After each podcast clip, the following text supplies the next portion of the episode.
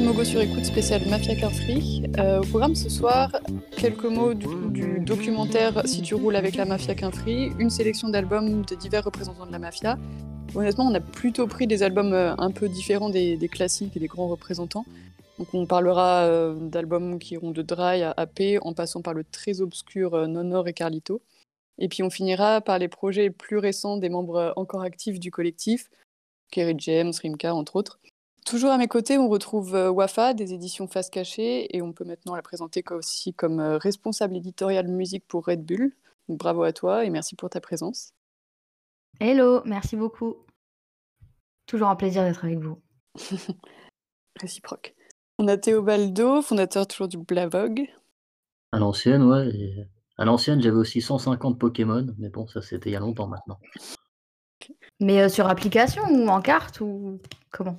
En Non, vrai? Pour le premier jeu, pour le, le Pokémon rouge, j'avais Carapuce, et je les ai tous eus après. Eh ouais, Lui, balèze. c'est un, c'est un homme de la old school. Il n'a pas connu Pokémon Go. Ouais, j'ai vu. J'ai vu, j'ai vu à quoi ça ressemblait après. Bon, voilà, c'est un peu vieux maintenant. Et on a également Golgo, autre mec de la old school, rédacteur en chef de Mogopoly. Je suis Mafia Kafri. J'essaie de le dire avec la voix d'OGB. Et ça ne ça, n'a- ça marche pas apparemment. Ouais, T'as bah, décidé de faire toutes tes entrées en matière du coup en- dans un autre personnage, c'est Ah, c'est bon, j'ai fait Raw, faut bien que je fasse aussi OGB. euh. Si, si, je, si je pouvais faire, s'il y avait un épisode par euh, membre, euh, je ferais chaque ça membre de la hein. J'aurais même un couplet de Céline 19-4. Ok, bon, je suis pas sûre qu'on vous emmène aussi loin, mais on va commencer par le film du coup. Euh, si tu roules avec la mafia qu'un free, c'est un film de presque 3 heures si on compte euh, les bonus, bêtisiers et les deux clips, sorti en 2004 et qui avait donc vocation à montrer au public à peu près comment l'album La cerise sur le ghetto avait été fait. C'est un document un peu, euh, un peu bordélique honnêtement, mais assez, assez honnête en immersion. Donc on retrouve Manuke, Mokobe, AP du 113 et Rof qui reviennent notamment sur, leur lieu, sur les lieux de leur début après le succès de Tonton du Bled, ou qui est l'exemple, ou euh, Hardcore de Ideal.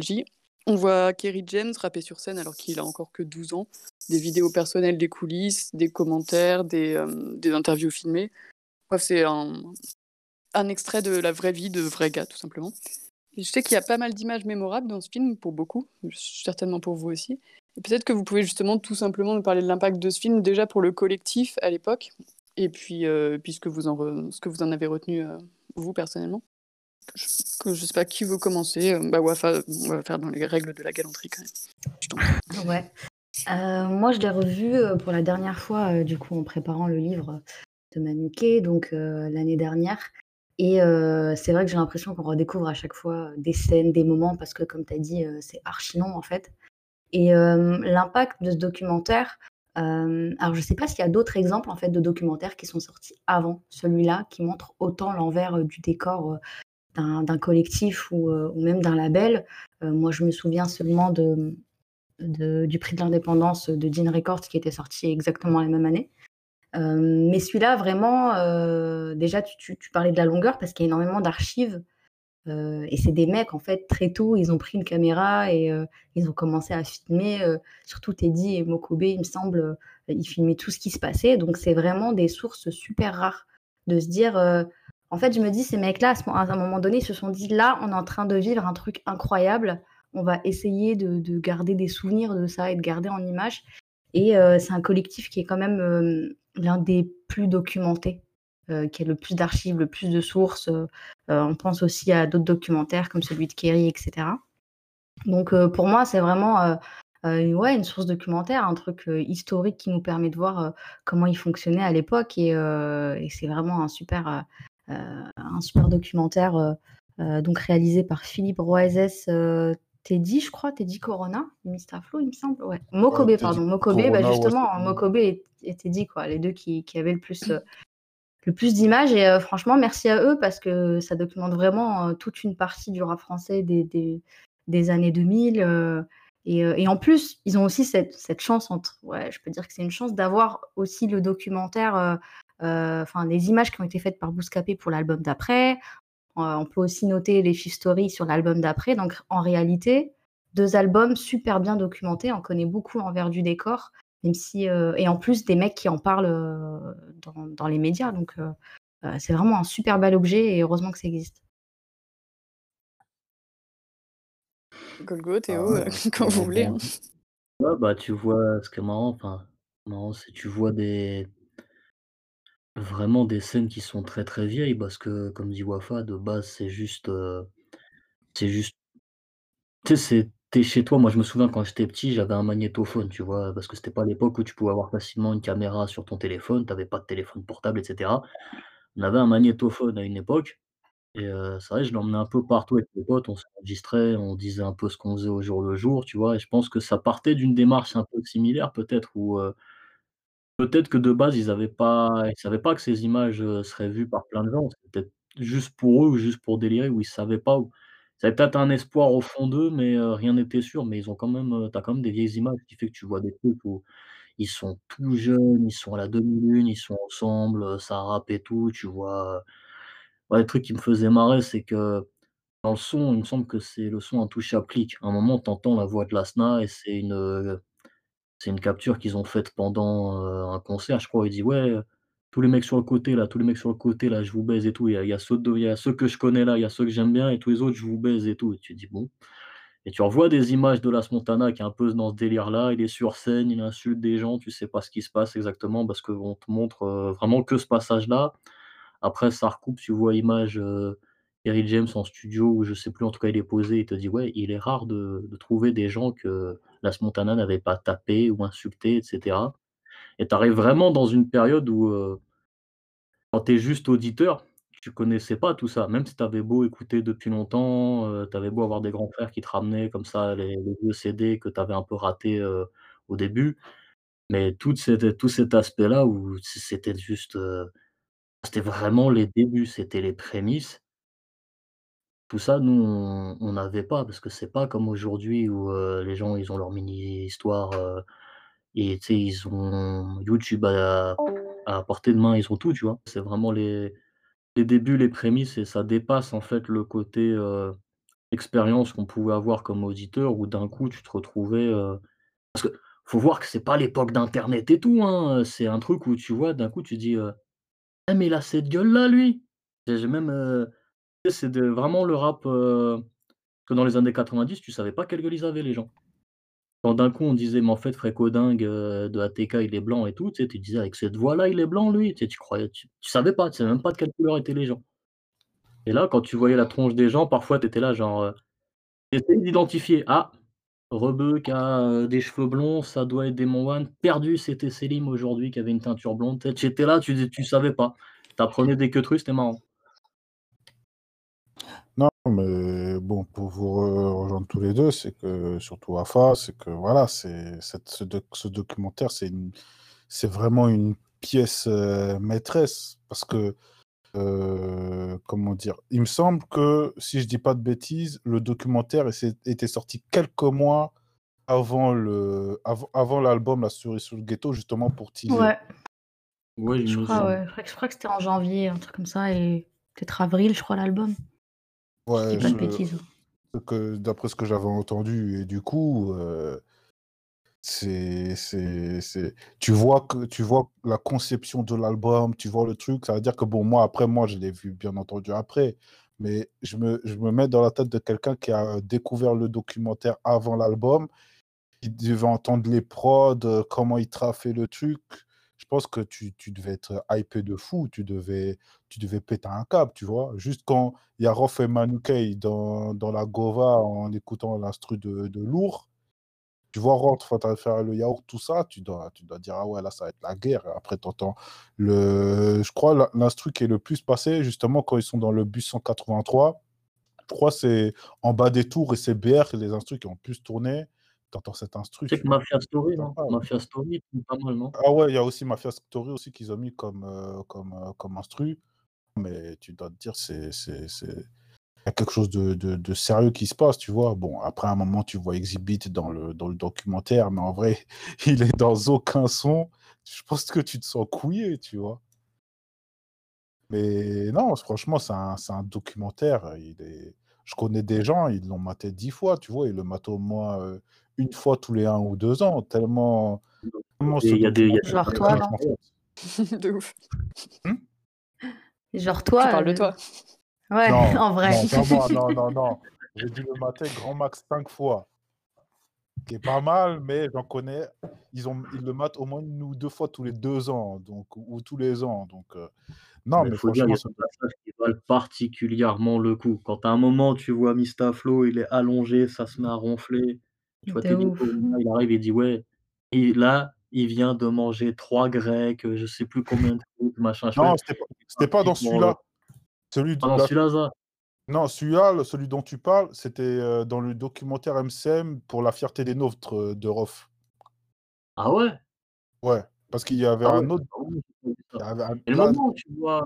Ah non, attends, je crois aussi qu'il y a un autre truc. C'est ça qui est ouf, c'est qu'il y a plein de docs, il y en a sur le 113 aussi, c'est incroyable.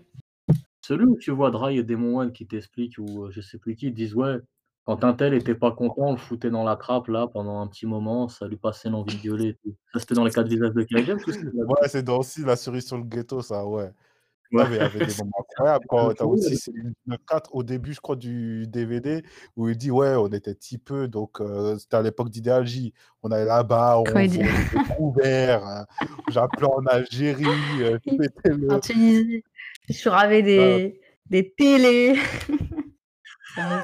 des télés, puis c'était pas des petites télés hein, à l'époque, c'était Pour la chourave, celle-là, je sais pas comment il a fait, mais il était chaud. Hein. Et tu avais aussi, quand il parlait justement, quelqu'un avec Chourave le cachet parce que les autres, ils n'avaient pas récupéré ou il avait laissé traîner. Et t'as Bakar qui dit Mais il faut pas tenter les gens, tu laisses comme ça tes affaires là. Bien sûr, ça va disparaître. Il n'y a que des chacals là. Des trucs comme ça, tu vois. Il y a beaucoup de moments, euh, on va dire, marrants, euh, improbables genre, tu t'imagines pas que, et c'est là où c'est aussi ce qui est, ce qui est, ce qui est pas mal, c'est que tu vois que les mecs, ils parlent ouvertement devant la caméra de choses, euh, on va dire, euh, là, ils diraient, mais pourquoi il dit ça devant la caméra? Ça ouf, lui, tu vois. Il dit ouvertement, il faut des trucs. Comme disait Théo, les mecs, je pense, ouais, ils se disaient même pas que les gens allaient les voir, quoi. Ouais, que ça allait être diffusé, quoi. Ouais, c'est ouf.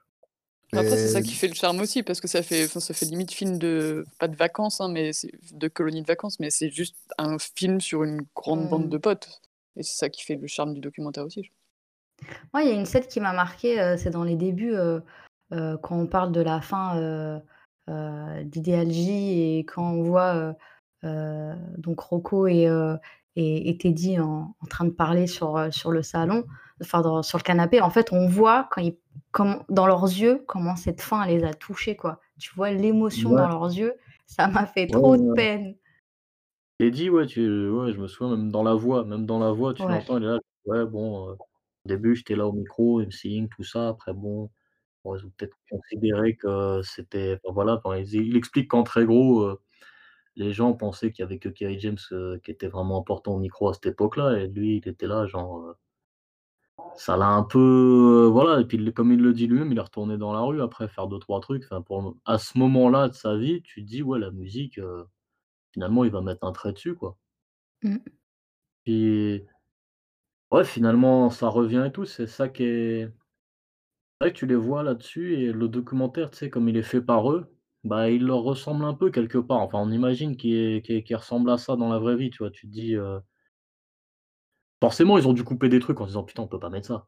On peut pas mettre ça. Mais au-delà de ça, tu vois, tu tu sens que les passages qu'ils ont gardés, ça reste des passages où ils parlent, sans filtre. c'est surtout des moments de vie où limite, même si c'est 10-15 ans, 20 ans après, quelque part, si tu es un jeune de cité, tu te reconnais un peu dedans, tu vois? Tu vois que c'est des anciens, mais qui auquel tu peux t'identifier, tu vois. Et en plus, vu que c'est une botte de potes, euh, tu, tu, peux t'identifier, je sais pas moi, à Dra, à OGB, à, à je sais pas qui, Mmh tu vois. De Bah, dans la manière de heu parler, de gamberger, de déconner et en plus, heu, ça fait aussi plaisir de voir aussi des images d'archives de de DJ Mehdi, tu vois? Même si bon, ce qui est un petit peu un crève-cœur, bon maintenant vu qu'il est mort, ça fait un peu de ça fait un peu de peine, c'est quand ils disent ouais, quand justement ils préparaient la cerise sur le gâteau, quand ils disaient: «Ouais, nous on n'aime pas, il vire trop dans l'électro, c'est un peu gay, nanani nanana», tu vois? Ça Ouais, mais après, tu c'est as ça, tu as quand même le le passage où ils se filment tous, tu vois? Genre, ils sont tous autour d'une table et ils se filment genre: «Alors Mehdi, tu es parti faire de l'électro, tu es pas avec nous? Tu vas faire des choses et tout», tu vois? Ils sont fois là, ils sont un peu chambrés et tout. Tu vois, tu tu vois le côté genre, heu, ils sont là genre, bon, musicalement, heu, ils comprennent pas ce que DJ Mehdi fait à ce moment-là. Mais ça reste leurs potes, tu vois? C'est pas un truc sectaire genre, heu, nous on est rap et toi tu es de l'autre côté là-bas, tu as passé le non, non, ça reste leurs potes, tu vois? C'était ça qui était intéressant quand même. ouais. De ouf. Après, je pense qu'aussi, comme on a dit dans, dans l'épisode 1, c'est que, enfin, c'est même toi qui l'as dit, Théo, c'est que c'est une botte de potes, c'est des gens, ils ont grandi ensemble. Me dit, Kerry James et DJ Mehdi, ils se connaissent depuis qu'ils avaient l'âge de, de 13 ans. Quand ils ont fait la cerise le ghetto, ils avaient déjà plus de la vingtaine, ils avaient plus de, de 10 ans de, entre guillemets, de vie commune. Donc, euh, même si ça charriait, même si ça je sais pas quoi, ça reste quand même euh, la famille. Mmh. Donc, euh, est-ce que vous voulez ajouter quelque chose sur le, sur le film ou euh, on se lance dans... Bah, euh, euh, bah, je dirais juste que le, bon, déjà de lire les liens sacrés de Manu Kay et ensuite de regarder le, le- le documentaire ou faire l'inverse. Dans les deux cas, les trucs sont, ces deux, ces deux bails sont complémentaires pour moi. Ouais, et puis Ouais, documentaire qu'on le sur doc, YouTube euh, en plus, donc, euh, Ouais, ouais. donc allez-y. vous. Il y a le doc 113 fout la merde aussi qui fait presque une heure, Ouais. euh, qui est cool. Et euh, bah, il y a le doc sur Kerry aussi. hein. On vous fera une liste de tout, euh, tout- où retrouver toutes ces, euh, toutes ces archives. Et du coup, on se lance, on se lance dans les focus. C'est toi, Golgo, qui va commencer. Tu as voulu nous parler d'un album de 2001 de Carlito, le premier album de Carlito, qui s'appelle Contenu sous pression, qui a été entièrement produit du coup par DJ Mehdi. Et Carlito, c'était un petit peu plus l'aspect discret de, de la mafia, jusqu'à ce premier album dont, euh, dont tu vas nous parler. Bah, ils l'ont nommé eux-mêmes le secret le mieux gardé de la mafia Cafri. C'est le mec, à part dans. Jusqu'à en fait le clip de Pour ceux, tu voyais pas sa tête. Et justement, dans pas dans le le reportage dont tu parlais avant là, si tu vois avec la mafia Cafri où à un moment il t'explique, heu, Dra il est là et en mode il t'explique, heu: «En fait Carlito c'est mon cousin, heu, sa famille il arrivé un peu plus tard du bled donc à un moment ils étaient plus ou moins chez eux», tu vois? Et genre, heu, Dra il traîne avec les gars de la demi-lune et un jour il est chez lui, tu as Carlito, il lui fait genre, il tape un petit freestyle comme ça, il dit: «Ouais j'ai écrit ça machin chouette» et l'autre il est là genre, «Viens avec moi!» il le ramène aux autres justement? Et de base c'est ouais, c'est c'est le cousin de Dra qui est dans un coin qui parle pas. Ils parlent pas, ils Ouais. étaient là à la demi-lune, euh, ils freestylaient. T'as Carlito qui se lève, il lâche un couplet, personne s'y attendait, ils étaient tous choqués. Ils ont dit, allez, c'est bon, maintenant tu fais partie de la mafia Cafri, toi aussi. Et, euh, direct. Ils n'ont pas réfléchi. euh, et pour revenir à l'album, même si ça reste, euh, on reste dans le lien, c'est que même dans le docu, tu vois que bah, ils le disent hein, pour sur le ghetto, ce genre, ils l'appellent, ouais, t'as un- j'ai un couplet à faire, enfin, t'as un couplet à faire, il arrive, il pose, il reste 30 minutes, il se barre, quoi. C'est vraiment, c'est limite euh, un fantôme, tu vois. C'est, comme tu as dit, on sait juste que c'est le cousin de Dry, mais à l'époque, on n'avait vraiment pas plus d'informations. Et euh, bon, il avait un- quand même un premier solo, enfin, euh, je parle de son solo dans. Espion le EP. Euh, T'as dit quoi, Ofa? Non, non, je croyais que tu parlais du maxi. Non, enfin, oui, il y avait eu le Maxime, mais il y avait aussi dans Espion euh, le EP, le premier projet de, de DJ Mehdi, euh, un son de Carlito, j'ai complètement oublié le titre, qui est magnifique, euh, et même qui aurait pu euh, être dans le contenu suppression.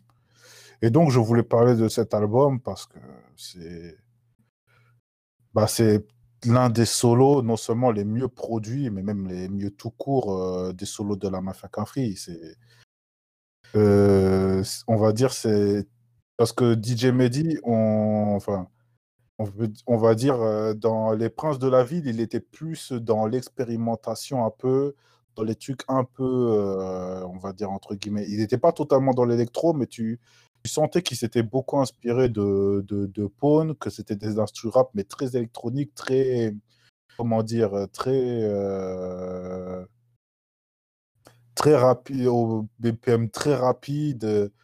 Genre, euh, on dirait euh, limite des bandes sonores de course-poursuite, tu vois. Et là, il s'est mis, il, mis à produire des trucs, des sons plus, plus urbains. J'ai l'impression Contenu sous pression, c'est beaucoup plus, entre guillemets, sombre, c'est beaucoup plus. C'est vraiment de la musique, on va dire, d'ambiance urbaine. là, j'ai inventé un terme qui ne veut rien dire. Mais en gros, c'est quoi? C'est que tu écoutes l'album, ton canapé, tu as l'impression, tu, es en train de, comment dire, de tourner dans la cité, de tourner dans la ville. On dirait en fait quand tu écoutes ça, tu es directement dans Orly ou tu es dans le métro 8, tu vois. Par exemple, euh, je sais pas moi, euh, Instru de blues, blues qui est un de mes sons préférés d'ailleurs de, de, de l'album. C'est une ambiance, on va dire, un peu triste, euh, poisseuse. First, on va dire entre guillemets l'inverse, et en plus, le clip que je conseille qui est magnifique, il est vraiment, il est vraiment très urbain, très. comment, comment, comment on pourrait dire ça? On va dire, c'est on dirait un documentaire sonore, le truc. Et vraiment, j'ai l'impression d'écouter, c'est Lina, tu vois, INA, quoi. La, la, la, la chaîne, quoi. La chaîne d'archives, Et du coup, bien sûr, il faut que je parle de La Rue Cause, qui est pour moi top 10 de mes sons préférés du rap français, avec un sample incroyable, d'Andy Boy. Et chaque ligne de, de, ce son, quand il dit par exemple tu peux quitter le quartier, mais le quartier ne te quitte pas, qui est une phrase bon, qui a été reprise par Booba des années après, en moins bien, mais ça c'est un autre débat. Mais la, rue Cause, je crois, c'est le son, je peux l'écouter 20 fois. Et justement, vu que je parle justement de tu peux quitter le quartier, le quartier ne te quitte pas, euh, pour un peu définir le style d'écriture de, Carlito, et tu l'avais toi-même dit, euh, Théo, dans l'épisode 1, c'est que Carlito, en fait, il est lunaire. Il est là et pas là en même temps, en fait. L'impression que c'est à la fois, bah, il est lui-même en tant qu'être humain, et que aussi il parle comme si c'était euh, lui-même, euh, il était les bâtiments de sa propre cité, tu vois, comme quand dans Kif Kif il dit habillé par la monnaie, habité par la cité, tu vois.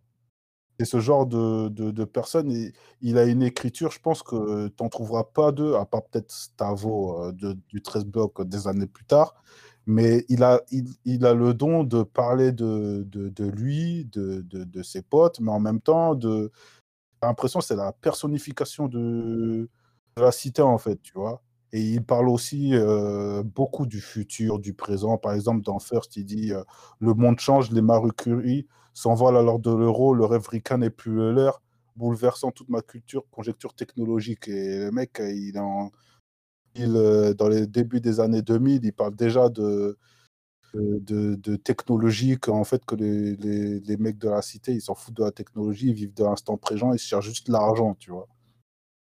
En fait, euh, voilà, le Carlito, c'est le mec qui, parle de la rue, mais d'une manière. Euh, je sais pas, en fait, je sais même pas comment l'expliquer son style d'écriture. C'est que c'est très. On va dire entre guillemets bizarre. En fait, c'est très poétique. Il a une manière de parler de la rue et de, de la cité d'une manière très poétique, même des. Il y, en a carrément, il dirait Ouais, je suis armé, j'ai tiré dessus, je sais pas quoi. Puis il est du genre à dire Je suis à... des keufs, j'ai le port d'armes. Non, il dit quoi? Il dit J'ai pas le port d'armes et je suis peut-être armé comme la BAC le, et les forces armées. Un truc à rallonge juste pour dire qu'il est calibré, tu vois. Et il a des images, des trucs. Parfois, tu as, des phrases qui tombent du ciel, euh, tu comprends rien. Non, c'est. Et c'est pour ça que dans le documentaire, quand justement il parlait de Carlito, il disait tout, c'est celui qui a la meilleure écriture. Parfois, tu comprends pas ce qu'il dit. Il dit une phrase, tu, tu, peux la comprendre en 5 ans, 10 ans. C'est fourni, tellement c'est riche. même lui, même il le dit que c'est un intellectuel qui lit dans les, dans les, dans la presse et les manuels d'école, tu vois. C'est. Comment. Je crois que c'est l'un des meilleurs lyricistes du, du, du, rap français, en fait. Et on ne s'en rend pas vraiment compte, je pense. Ouais, c'est marrant quand tu as parlé, euh, genre le mec il est perché, il est ça m'a fait penser au morceau de Rossé, euh, bah, Assis sur la lune, où dans le refrain il dit: «Je suis pas là, je suis pas loin, je suis assis sur la lune» et ça me fait ça me fait grave penser à ça et d'ailleurs c'est pas pour rien qu'ils sont proches, qu'ils ont, euh, qu'ils travaillent avec les mêmes personnes. Et, et c'est vrai qu'il il est grave poétique. C'est aussi pour ça que les mecs l'ont pris directement dans le collectif parce qu'ils étaient tous choqués. Ils n'avaient jamais entendu ça. Et je pense que le fait de venir d'Afrique, d'avoir une éducation aussi différente, d'avoir peut-être aussi un rapport à la langue française qu'on t'apprend justement peut-être à l'école de manière assez poussée. En tout cas, enfin moi, c'est le souvenir même juste de l'éducation en pays, en Afrique en fait, qui est des fois assez assez rigoureuse. Euh, je pense que ça change énormément la donne et c'est pour ça que la façon d'écrire, euh, elle n'a elle a pas tout de suite été comprise en fait. Je pense même à des chroniques de journalistes SP de l'époque qui comprenaient pas en fait comment le gars, le gars il écrivait. Ils se disent ouais mais il a un flow chelou. en si tu rajoutes et le flow et la façon d'écrire qui, qui, qui, vise à contourner un peu justement ce que tu disais, le but recherché par la phrase et pas viser la punchline justement ça, ça, ça détonnait énormément en fait. Et je pense que c'est un album que les gens ont surtout compris après. Et c'est de la punchline sans lettres en fait. Et c'est ça qui que, que, que, que, je trouve incroyable justement. Par exemple, il dit euh, homme d'honneur, arrête de trop déférer, l'argent en fout, les gens sont fous, les jeux sont faits. Il aurait juste pu dire frérot, euh, arrête, euh, arrête l'illicite et va te ranger, tu vois, comme plein d'autres le disent. Mais justement, il aurait pu le dire comme ça, d'une façon va dire plus violente, plus percutante pour que ça tienne, je sais pas, genre en une mesure et que tout le monde puisse le répéter, tu vois. Je pense que ces phrases, tu peux pas facilement les répéter comme ça. Tu vois ce que je veux dire? Mmh. et, Mais ouais, en vrai, en termes de sens et tout, euh, quand tu les comprends, tu dis ah ouais, en fait, il y a des doubles, des triples sens, euh, c'est juste fou quoi. Ah, c'est ça qui le définit et qui fait que, ouais, comme je dis, que c'est l'un des plus gros lyricistes, pas que de la mafia cafri et du, et du rap français. Il a, même des phrases simples, tu, tu, tu pètes un plomb. Même à un moment, il avait dit Des hommes morts écrivent les lois des hommes. C'est une phrase toute simple, tu pourrais trouver ça ballot, mais en vrai. Ça aurait pu être une phrase de l'alco, ça, quand même. Ah, tu vois. Le pire, le pire c'est que j'y pensais, mais je t'ai tendu la perche, tu vois. mais voilà, l'alco aussi a grandi en Afrique. Hein. Il y a des, il y a même, il y a des, on va dire, des, une conscience aussi. Tu parlais tout à l'heure quand tu parlais de technologie, etc. Il y a une conscience politique, il y a une conscience sociale qui est aussi euh, euh, plus développée. Après, comme on connaît rien sur lui, il y a aussi des rapports peut-être familiaux. Est-ce qu'il est dans une, est-ce qu'il est dans une famille d'engagés, une famille d'intellectuels, euh, etc. Donc ça joue, ça joue de fou. En fait, l'univers n'est pas juste l'univers d'un quartier d'enfants euh, euh, qui sont descendants d'immigrés et qui vivent dans un quartier un peu en autarcie en Occident. Quoi. Le, spectre est totalement différent et c'est cool et ça se ressent. Et il rapportait un truc totalement à part dans la mafia et c'est ce qui a toujours fait de façon la force de la mafia. Tout le monde est super différent et lui, c'est un super ovni. quoi. Ah, mais lui, c'est déjà un ovni dans la mafia, mais un ovni aussi dans le rap français, en fait. Parce qu'on a vraiment deux comme lui, et il n'y a pas eu deux contenus sous pression, en fait. Même, bon, même Impact que j'aime énormément, mais qui est sorti, je crois, à peu près 13 ou 14 ans mmh. euh, plus tard. en 2015. mais ça ne ressemble absolument pas à Conduit sous pression. Bon, déjà, le fait qu'il n'y ait plus DJ Mehdi, peu à, son âme, mais même euh, dans, dans, dans la forme et l'interprétation, ça n'a rien à voir. Ouais, et puis entre les deux, euh, on sait maintenant qu'il y avait un, deuxième album fait dans la foulée euh, totalement électro et qui aurait pu être aussi euh, magistral euh, si il ne l'avait pas supprimé. Quoi. Malheureusement. Bah, ça me fait une superbe transition avec l'album dont je vais vous parler moi, parce que du coup c'est l'album de DJ Mehdi, Story of Espion, qui est sorti l'année d'après. Et je vais, je vais pas mentir, j'ai pas découvert DJ Mehdi avec la Mafia qu'un free. Ça m'a d'ailleurs rassuré de voir sur l'ABCDR que quelqu'un, membre de l'ABCDR, était dans le même cas que moi. Euh, ça m'a fait très plaisir dans ce bilan, entre guillemets. je l'ai découvert avec Carte Blanche. Ah, c'est un duo qui formait avec un anglais qui s'appelait Riton quand il était déjà sur le label Headbanger. Et ma première prod rap de production rap de DJ Mehdi, c'était toujours pas la Mafia qu'un. C'était Couleur ébène de Booba sur, sur Westside. Et honnêtement, à cette époque, j'avais pas une immense expérience du rap, mais j'avais jamais entendu une instrumentale en fait, comme celle-ci sur, sur et avec un flow purement rap comme était celui de Booba. Et ça m'a ouvert tout un monde. Donc DJ Mehdi, c'est pas une époque voilà, qu'on a vécu en même temps, mais c'est quelqu'un qui, qui m'a apporté énormément sur juste toute la diversité du monde rap. Et cet album, du coup, on a pas mal abordé ce qu'il apportait au sein de la mafia. Ce premier album, c'est celui qui suivait un premier EP intitulé Espion, qui avait été paru deux ans plus tôt et qui est, qui est pour moi, en fait, bah, qui représente, une carte de visite de tout ce que faisait la patte de DJ Mehdi. C'est en soi un hommage aussi au travail de sa structure, Espionnage, qu'il avait monté en 97 et euh, il prenait à travers de cette structure justement par le biais de maxi de rap ou d'instru, de remix, cette ouverture aux sonorités électroniques, euh, soul, rap et euh, house, un peu comme le faisait aussi DJ Shadow qui était un des noms auxquels on pense forcément quand on pense à, ce qu'a fait DJ Mehdi avec peut-être le côté un peu moins boom bap. Dans, cet album, on reconnaît bien le style de Mehdi, je pense, dans les grandes envolées symphoniques notamment qui sont pas sont pas nouvelles pour les auditeurs de ces productions rap parce que je, crois que c'était aussi notamment sur l'album de Carlito où souvent on a des morceaux de rap et à la fin on a toujours Mehdi qui laisse un petit temps pour, euh, pour une partie un peu un peu instrumentale qui vient finir euh, qui vient finir le son. Il y a toujours aussi cette caisse claire euh, pour fondamentale dans, dans la signature de Mehdi avec toujours une position un peu à contretemps. Et puis bien sûr dans les invités, on vient retrouver les premiers amours donc le rap comparé à, on en parlait tout à l'heure, la, direction un peu plus électronique euh, qu'il prenait, avec euh, Rimka et le new-yorkais Lil Dap sur le titre euh, About Me, qui pose sur une production aux guitares complètement distordues, là aussi pas forcément la norme à l'époque.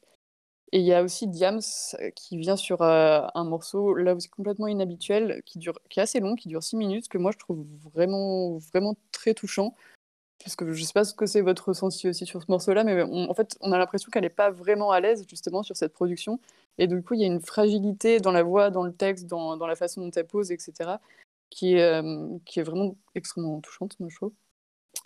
Et puis, on a aussi, euh, on a aussi Carlito. Donc, euh, il avait produit l'album Contenu sous pression juste l'année d'avant. Et là, ils se rejoignent encore sur un morceau. Et il y a un morceau très jazzy, un peu ambiante, qui vient vraiment montrer à peu près la, direction que, prendra Mehdi un peu plus tard, qui s'appelle euh, Anything is Possible, que moi je trouve absolument sublime, avec Vinya, Mojika. Et donc on retrouve aussi toutes les boucles qui font le travail de, de Mehdi en tant que producteur, donc des, boucles infernales sur Breakaway par exemple. Là on a un côté hyper groove, voire funk. Et il y a aussi une petite pépite qui est euh, un morceau caché qu'il avait fait avec, euh, avec Akhenaton, un écrin désabusé et hyper touchant. Donc euh, en fait, moi j'ai pris cet album pas forcément pour le côté uniquement musical, mais je pense que c'est une très bonne porte d'entrée ce qu'était DJ Mehdi, parce que je pense que peu importe la facette qu'on a trouvée en tant qu'auditeur, que ce soit plus le, DJ euh, d'électronique ou le DJ de rap, il y avait un truc indéniable, c'était la, sincérité du travail et la passion qui avait été mise derrière. Et ce côté vraiment d'avoir euh, cette ambition d'être perfectionniste, peu importe le, domaine qu'il allait essayer de mettre en musique. Et j'aimerais aussi dire qu'il y avait un très très très bon numéro du très très bon magazine Snatch, qui n'existe plus mais qui était super, qu'ils avaient dédié à, à DJ Mehdi euh, lorsqu'il est, lorsqu'il est mort, qui s'appelait C'était DJ Mehdi. Et c'était une porte d'entrée géniale sur euh, toute l'humanité de cet artiste. Je ne sais pas si on peut encore le trouver, mais pour euh, ceux qui veulent en savoir plus, euh, c'est un très bon dossier qui représente. Je pense qu'on peut le trouver en peut-être en, occasion. Moi, je me souviens, je l'avais trouvé au Boulinier à l'époque. Et c'est marrant, c'est un peu. Enfin, moi, je connaissais DJ Mehdi sans connaître DJ Mehdi, dans le sens où je connaissais sa musique. Mais à mmh l'époque, enfin, moi, en tant que jeune ado, j'allais pas forcément regarder les crédits de qui produisait surtout. Et c'est vrai que j'étais tombée aussi sur ce magazine que j'ai d'ailleurs et que j'ai toujours et qui m'a beaucoup aidé pour le livre. Et c'est vrai que c'est un super magazine. Je je sais pas si s'il est trouvable ou même à un prix abordable, quoi, mais il y avait, je crois, plus de 18 pages sur, sur Mehdi, du rap à l'électro, ouais.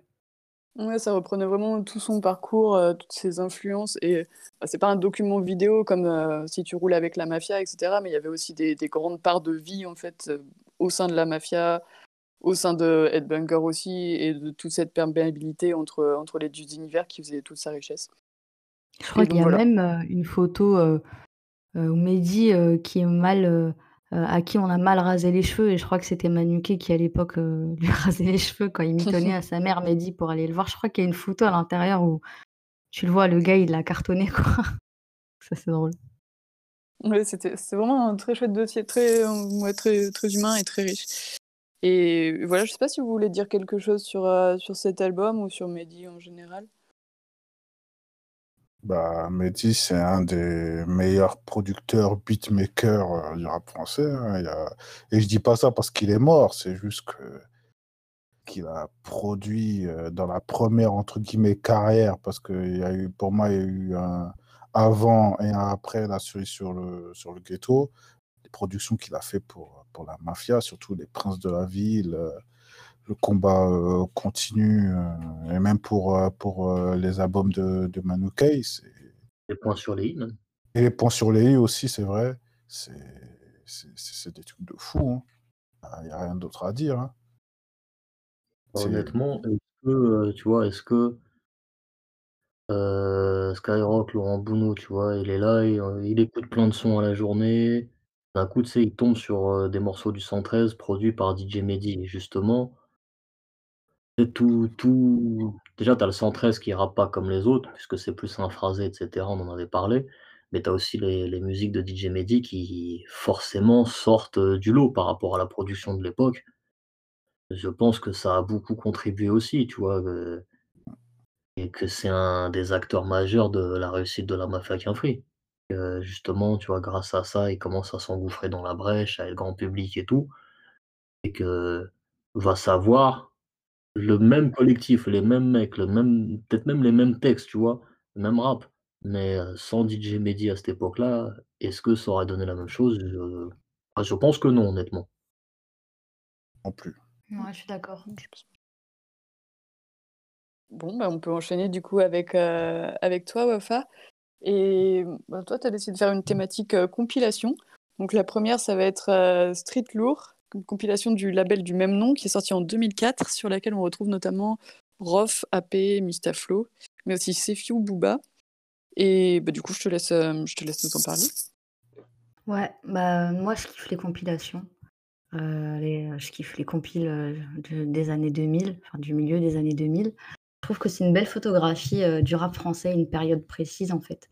Il suffit de comparer différentes compilations qui se sont suivies pour pouvoir pour, voir quels sont les rappeurs qui reviennent, euh, quel label invite qui, quel rappeur accepte de faire un feat avec un tel et tout. Donc euh, ça c'est cool et en réalité, il y a énormément de gros morceaux qui sont sortis sur des compilations et non sur des labels à cette période-là. Et je m'en suis encore plus rendu compte en réécoutant euh, donc Street Lourd. Donc comme tu l'as dit, c'est un label fondé en 2004 par DJ Mosco, donc le DJ de la Mafia, Teddy Corona et Mistaflo. Euh, et ils sortent euh, donc directement cette compile. Euh, alors le casting est fou. Alors évidemment, il y a beaucoup beaucoup de membres de la Mafia. Et comme tu dis, on retrouve plein de gens. jusqu'à Marseille d'ailleurs. Et ça, assez. euh, J'en parlerai aussi sur Illegal Radio, mais le rapport entre le 9-4 et Marseille, justement, est perceptible dans, dans, cette, dans ces tracklists. Quoi. Quand tu regardes, je sais pas, Patrimoine du ghetto ou autre chose, il n'y a pas beaucoup de Marseillais. Et encore une fois, ça reflète beaucoup de choses, en fait, les compilations de rap français. Euh, bon, tu l'as dit, il y a Rof, il y a Lino Alibi Montana, Cool Chain, Soprano, l'Algérino, Kalash Lafro, Diams, Kennedy, bref, plein plein de gens. Il y a Rof quatre fois, qui est important à souligner. Et il faut dire que les morceaux phares euh, de, de cette compilation, euh, c'est vraiment les morceaux de Rof, quoi. Il n'y a rien à dire. Le gars, il, il a, il a tout plié, rien que. Bah, il ouvre, il ouvre et Il il ouvre, il la termine, quoi. Exactement. Il ouvre avec À quoi bon sert, avec Kamel l'Ancien. Incroyable, incroyable morceau. Et euh, il termine avec euh, en mode 2. Comment? C'est la violence. Ce morceau, c'est de la Le- violence. La violence, les gimmicks, les punchlines, tout ce que tu veux, c'est c'est juste incroyable. Il peut, il pouvait pas avoir un meilleur morceau. Enfin, Kamel l'Ancien, toute sa vie, ça va être ce morceau-là, quoi. Et, euh, Ah, ça. et peut-être 187 Il est sur code Ouais, 187. ouais, il est sur code Ouais. 187. Ah ouais. est dans Mais ouais, ouais. 187. Exactement. Et euh, c'est marrant parce que dans le livret, il y a marqué euh, que euh, il y a d'autres Mais rappeurs qui auraient. là, je, là, je reprends juste à l'intro de, Ah, tu, de, tu de penses En à l'intro là? Ouais, l'intro du, du clip de En Mode, oui. Ah, ok. Euh, ouais, je disais que dans le livret en fait du, du CD, euh, il y a marqué à la fin qu'il y a, il y a beaucoup de rappeurs qui auraient dû être là, mais par manque de temps, ils n'ont pas pu y être. Et je me dis que s'ils avaient tous pu être là, ça aurait été ouf, quoi. Donc ils citent Manuquet, l'Escadrille, GMD, Universal, James Ismad, Iron Sea, SOD, 9M4, Commando Toxique et Mental. Donc j'imagine même pas euh, s'il y avait eu ces personnes-là en plus sur, euh, sur ce projet, ça aurait été juste ouf, quoi. En termes de prod, il y a plusieurs producteurs qui se partagent tout ça. Donc évidemment, il y a DJ Mosco, il y a, il a Scred, euh, Spike Miller, Cannibal Smith, Corey Scalp et euh, Dolso et Rigo. Je crois que ça se dit comme ça.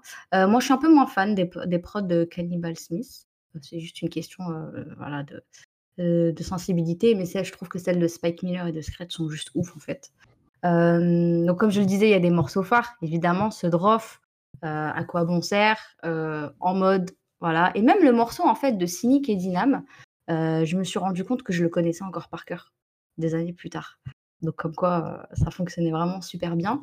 Et au milieu de, ce- projet, il y a un enchaînement juste incroyable qui est euh, 94 All-Star de AP et Mista, suivi par Parce que le monde de Diams et Kennedy, pour finir par En mode de Roth. Et vas-y, tout à l'heure, j'étais en train de rapper, j'ai mis les paroles, j'ai rappé et j'étais comme une dingue en fait.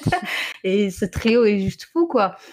T'as euh, voilà, t'as Mista super vénère sur une grosse prod et, euh, et j'avais oublié qu'il rappait aussi bien en fait et qu'il avait un charisme dans la voix incroyable. Diams qui lâche des punchs et des accélérations mémorables. Voilà, et je me suis rappelé du euh, MDMA dans le verre de Marine. Voilà, ça m'a fait rire.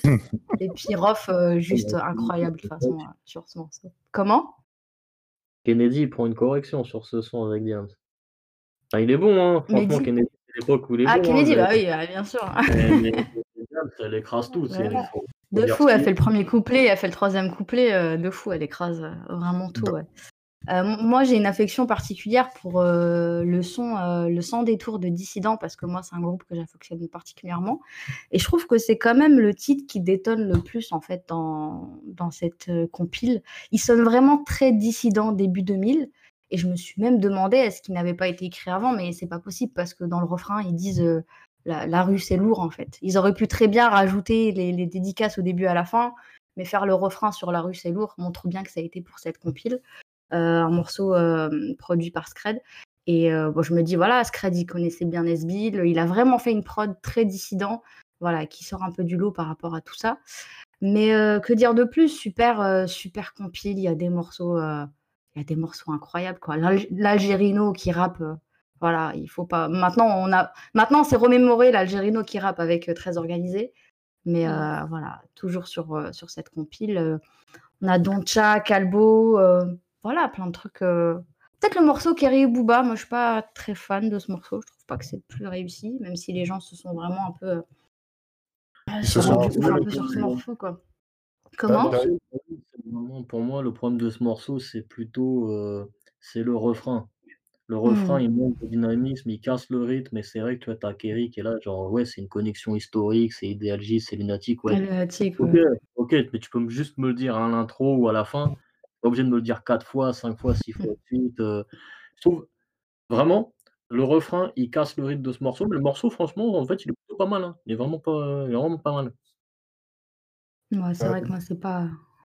Ouais. D'ailleurs, pour, euh, pour euh, l'anecdote, euh, à l'époque, Kerry James, Booba et McTayer, avec tous les trois, fait euh, la couverture du magazine Groove. C'était le moment, justement, c'était l'époque où, justement, bah, là, là, Kerry, Booba fit, Kerry James et McTayer fit dans Patrimoine du Ghetto, et McTayer invite euh, Booba. euh, Non, c'est- attends, Ouais, c'est Général ou Westside Non, Westside est sorti avant, c'est-à-dire que c'est Ouais, il y a un Mac- morceau c'est avec Booba qui ramène McTayer dans le truc, et les trois, en fait, euh, il y avait une En fait, spéculation. Patrimoine du ghetto, 2005. Patrimoine du ghetto, Ouais, c'est aussi. 2005 et Booba fait l'intro. Il appelle euh, Booba pour faire l'intro. ça. Ensuite, Booba rappelle euh, Tailleur sur Westside au début 2006. Et ensuite, t'as Booba, il va sur l'album à Tailleur à fin 2006. Et ouais, les, Il y a trois T'as projets. Mac Taylor et Kerry James sur Patrimoine du Ghetto et ouais. C'est Et comme hein. je dis, et comme j'avais dit, ils avaient fait tous les trois ensemble la couverture du magazine Groove. En plus, c'était un hors-série, je l'avais acheté à l'époque. Maintenant, je l'ai perdu. Je suis dégoûté. Euh, mais de, mémoire, l'interview était intéressante. Et d'ailleurs, ça demandait, le journaliste à l'époque, je crois, il avait demandé s'ils allaient faire un album à trois, en fait. Eux trois, un album, un, trio, quoi. Et il, il disait pas oui, il disait pas non. Moi, à, l'époque, je pense que j'aurais été client. juste un son ils auraient été tous les trois, ça aurait été frais. Alors tu prends les trois là, Mac Taylor, Kerry James, Booba, et tu rajoutes Lino parce qu'il a fité avec tout le monde à cette époque-là, ça aurait été, ça aurait été dingue, tu vois, toutes les connexions Mm. possibles que, que ça aurait pu faire. Et Ouais. ouais, après, c'est le problème du rap français, c'est que tu as une hype comme ça qui, qui va durer un petit moment, puis euh, après on passe à autre chose. Mm. On passe à autre chose et euh, moi j'aurais bien aimé puisqu'ils ont fait une couverture ensemble tous les trois, ils se connaissent tous les trois, euh, et lui il a, il a fité avec lui, il a fité avec lui, tu sais, chacun a fité avec les deux. Ça aurait été dommage. Enfin, c'est dommage Mm. qu'ils aient pas fait un son euh, tous les trois ensemble. ouais. Surtout qu'ils étaient tous les trois ensemble, et c'est ça le pire. Mais bon, après, Mm. ça se trouve que ça a été enregistré, mais c'est pas sorti. Après, on connaît les. Ouais, c'est les- possible. les rappes, hein. Mais ouais, après, pour rejoindre Wafa, cette copie, elle est, elle est incroyable. Et d'ailleurs, petite, euh, une autre, sur, sur cette copie, j'ai trop d'anecdotes parce que c'est aussi la, la première fois, je crois, c'est les premiers faits d'armes de Spike Miller. Et de mémoire, enfin, après, c'est d'ailleurs, je dédicace euh, Raphaël Dacruz. Il avait fait, il avait fait euh, une interview bah, durant le confinement. Il avait invité Spike Miller et Spike Miller, en fait, expliquait que En mode 2, à la base, de, qui a été produit par Scred, ça devait être le, le seul En mode et le En mode original. Pendant en fait qu'ils ont enregistré En mode avec la, le En mode, enfin, le vrai En Mhm. mode premier du nom qui deviendra En mode 2, Spike Miller était dans, était dans le studio, euh, il rappait et tout. Et après Spike Miller, il a passé la prod et euh, comme ça, euh, comme on jette une bouteille à la mer, il a dit vas-y frérot, euh, écoute la prod, si tu dis-moi si tu la trouves bien et tu, si tu la trouves pourrie, je m'en vais.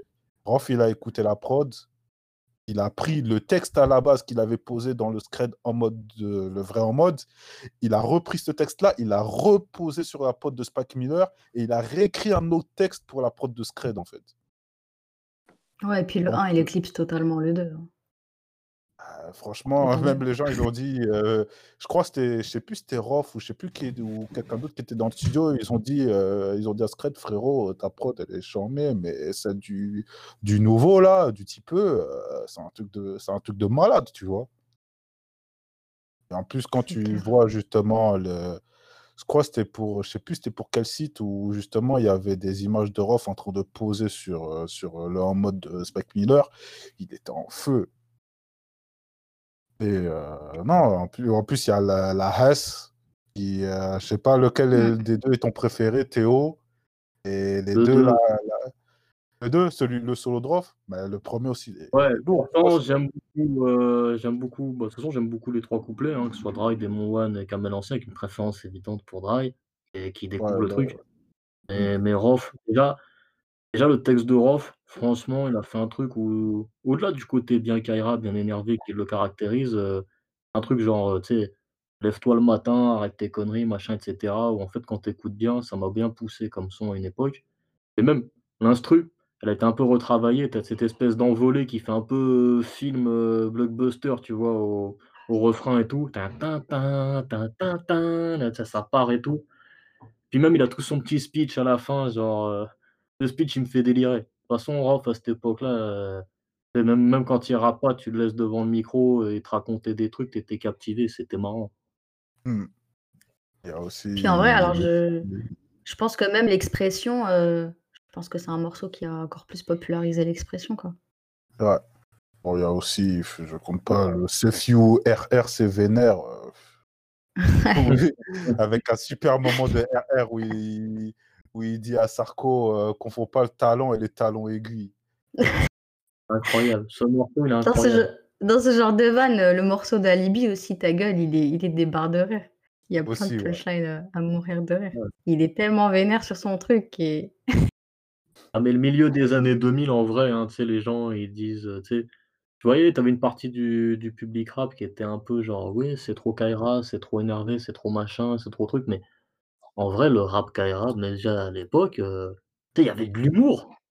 Il y avait de l'humour, Grave. tu respirais un peu, ça ça ça genre parfois tu écoutais, heu, les autres rappeurs et l'autre d'autres genres de rap un peu plus, heu, que j'aime bien, hein, tu vois? Que ce soit Chien de Paille, La Rumeur, IAM encore à l'époque et tout et cetera, où, heu, c'est sérieux, c'est bien et de temps en temps, ouais, avec le rap carré, tu tu pétais un coup, quoi, ça ça détendait. De ouf. Bah, là, on va passer à un album avec beaucoup moins de superstars.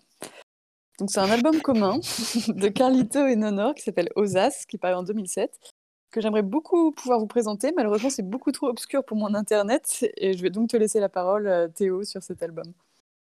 Ouais, bah, cet album, heu, je voulais en parler parce que, comme tu dis, il est pas connu. Il y a des gens qui le connaissent pas. Après ceux qui le connaissent, ils l'ont un peu vite jugé parce que c'était, heu voilà, Carlito, il avait pas vraiment sorti enfin, si, il était sur, La Cerise sur le ghetto, bien sûr, il était très bon, il était très remarqué, mais depuis Contenu sous pression, il avait pas sorti de projet à lui, on va dire. D'un coup, ouais, vers 2007, tu as on dit: «Projet commun, Carlito avec Nonor». Alors, 1re réaction, qui est Nonor? Heu, à source, je crois que c'est un mec qui s'appelle Nordine, tout simplement. Après, heu, te dire est-ce qu'il a fait des trucs ou quoi, je sais pas. Je à part ce ce sur ce projet-là il faut dire qu'à ce moment-là, heu, Carlito donc crée carrément un label qui s'appelle Osas et il veut sortir des trucs dessus, heu, mais honnêtement, je sais pas, est-ce que c'était un label pour sortir des projets à lui, pour produire des artistes de chez lui, pour faire des compilations, pour, heu c'est très obscur. C'est vraiment très obscur. Même la pochette, c'est voilà, c'est, heu, c'est du gris foncé avec écrit en rouge Osas, Carlito, Nonor et si tu regardes bien, en gris un peu moins foncé, il y a le logo de la Mafia Qu'un Free derrière. Et c'est pareil pour le track listing, tu vois le le logo de la Mafia Qu'un Free qui est qui est très effacé, mais qui est là en grand. Et la liste des sons, mais heu, personne ne te dira qui sont les featuring parce qu'il y a quand même des sons où tu entends Carlito, tu entends Nonor et puis tu entends d'autres mecs. D'autres mecs, les autres mecs, je sais pas qui c'est. Honnêtement, je sais pas qui c'est. Parce que le CD, je l'ai jamais l'ai jamais eu. Donc peut-être que c'est dans le livret. Honnêtement, je j'ai pas fait mes devoirs là-dessus parce que je peux pas te dire. Mais c'est très intéressant, c'est que c'est on en parlait tout à l'heure. A la plume de Carlito déjà où c'est quand même un gars, heu, il arrivait, il disait: «Ouais, au cœur aussi noir, heu, qu'un ciel, Que heu, de» sans étoiles et sans lune. «sans étoiles et sans lune, je raconte l'amertume des jeunes de cité, heu, noyés par la tise et par la fume» et tout. Enfin, avait quand même un truc très très poétique dans dans dans ce qu'il faisait, très symbolique, très tu vois? Des métaphores. Et là, tu te retrouves avec, heu, le 1er extrait, c'était «Danse ou rentre chez Watt», donc le mec arrive: «Maintenant ça fait longtemps que tu jattes, heu, ferme ta gueule ou danse ou rentre chez Watt». Enfin, tu sais, tu te dis: «Bon, c'est un autre univers, c'est 2 salles, 2 ambiances, c'est autre chose». Et ouais, tu avais un clip qui est pas resté longtemps, tu as l'impression qu'il était pas fini le clip et tout et cetera. Tu as un autre clip qui s'appelle «Fuck you» et l'un des 1ers sons de l'album qui est un peu l'intro, donc tu as des guitares électriques qui saturent et tout et d'un coup, tu entends ce mec qui s'appelle Nonor qui dit: «Ouais, j'étais là moi aussi». OK et il se met à insulter plein de gens. Alors le clip, c'est exceptionnel, c'est que tu le vois, alors je sais pas si c'est lui-même, mais tu vois un mec, heu, plutôt fort, tu vois? Qui a pas mal d'embonpoint, on va dire, qui a un chapeau de cow-boy et dans la cité là, Orly, ils sont avec plein de gars et c'est le sbeul, c'est le sbeul complet. Tu sais pas si c'est un clip, heu, de rap ou si c'est le générique, heu, d'une émission sur des combats clandestins, heu, tu as l'impression que c'est Ibra TV qui va démarrer, tu sais pas ce qui se passe. C'est vraiment n'importe quoi et moi j'aimais bien ce ce côté vraiment n'importe quoi parce que justement on connaissait, heu, le Carlito sérieux, donc qui posait, tu vois? Avec, sur les instrus de DJ Mehdy, donc on en a parlé, DJ Mehdy c'est quand même, c'est pas rien du tout, tu vois? C'est quand même carré, c'est pro, donc il sortait sa plus belle plume et tout il y allait à fond et là on a autre chose, on a un autre aspect de Carlito et c'est vraiment, tu vois le même joueur, mais il est pas dans le même stade. C'est-à-dire que Contenu sous pression, c'est vraiment le stade, c'est la Champions League, tu as les sponsors, tu as les jingles à chaque pub, tu as les ralentis, les effets, la caméra qui survole le stade, tout est propre, tout est carré, tout est extraordinaire et Ozas, c'est ce même Carlito mais il est en survêt, il est en bas de chez lui, il tape des jongles avec des petits de la cité, on sait pas ce qui se passe et moi je trouve ça incroyable. Je trouve ça incroyable parce que bon, heu, c'est le moment où si tu veux Booba vient de péter. Booba vient de péter donc le rap français de l'époque, fin 2005, début 2006, il a commencé à percuter que: «Ah bon, il y a pas que New York et vaguement Los Angeles aux États-Unis, il y a d'autres, heu, il y a d'autres, heu, villes, il y a même d'autres États». Ils ont découvert les États du Sud et c'est le moment où plein de rappeurs s'essayent, tu vois, un peu à ce qu'ils appellent du crunk, mais qui est en fait juste du dirty south, un peu la down south, un peu la Miami basse, mais sans savoir exactement à quoi donc lui, Carlito, il arrive avec un morceau club et tout, donc là, c'est le moment où les puristes disent: «Il a retourné sa veste, heu, c'est un traître, c'est un vendu, heu, c'est pas l'esprit hip-hop» ou je sais pas quoi. Donc déjà, tu sais, ça le rencarne un peu, au rang, tu vois, des CD qui étaient un peu honteux et cetera, mais en vrai, je trouve pas parce que tu as un morceau donc qui est très dirty south, tu as un morceau Galop qui est aussi un solo de Carlito qui était très reggaeton. Parce que le reggaeton commençait à être, populaire dans le monde, même si en France ça a pas marché. Il y a une une tentative de petite percée il y a eu quelques mecs qui ont fait des sons un peu reggaeton à cette époque-là et Carlito donc il prend un son reggaeton là-dessus. Un autre son qui s'appelle Dans mes bras vers la fin de l'album qui est plus posé et cetera. C'est ambiance très années 80, je saurais pas définir le style exactement. C'est pas du disco, c'est pas, heu, funk, c'est pas de la soul, mais c'est un côté qui qui a un aspect très années 80, tu vois? Dans dans Dans les sonorités, la façon, heu, dont l'instru sonne et tout, je te dis pas que c'est Quincy Jones qui est derrière, hein, mais heu, c'est c'est une autre ambiance et tu as plein d'ambiances différentes. Il y a un son qui s'appelle «Cartoon de fou», pour le coup, c'est plutôt Nonor qui qui rappe là-dessus et heu, pareil, tu as l'impression que ça sample, je sais pas si ça sample un Looney Tunes, un Tex Avery ou quoi, mais ça fait très musique de cartoon. Alors, si ça se trouve, le sample, c'est du Sinatra, hein, on n'en sait rien, mais il est tellement tordu que, la façon dont il est travaillé, le truc, ça fait très, très musique de cartoon Le son est et incroyable. Ah, il est il est incroyable, c'est c'est n'importe quoi. Il y a toutes les ambiances, tu passes du tout au tout, puis tu as quand même des sons plus sombres où ils sont plusieurs, tu as des gens, tu sais pas, ils viennent, ils arrivent, ils insultent tout le monde et ils repartent et bon, ils ont pas de blaze, c'est des c'est des assassins sans visage un peu, tu vois? C'est vraiment une bande de mercenaires, on dirait. Et c'est c'est très marrant parce que je pense vraiment que c'est Carlito.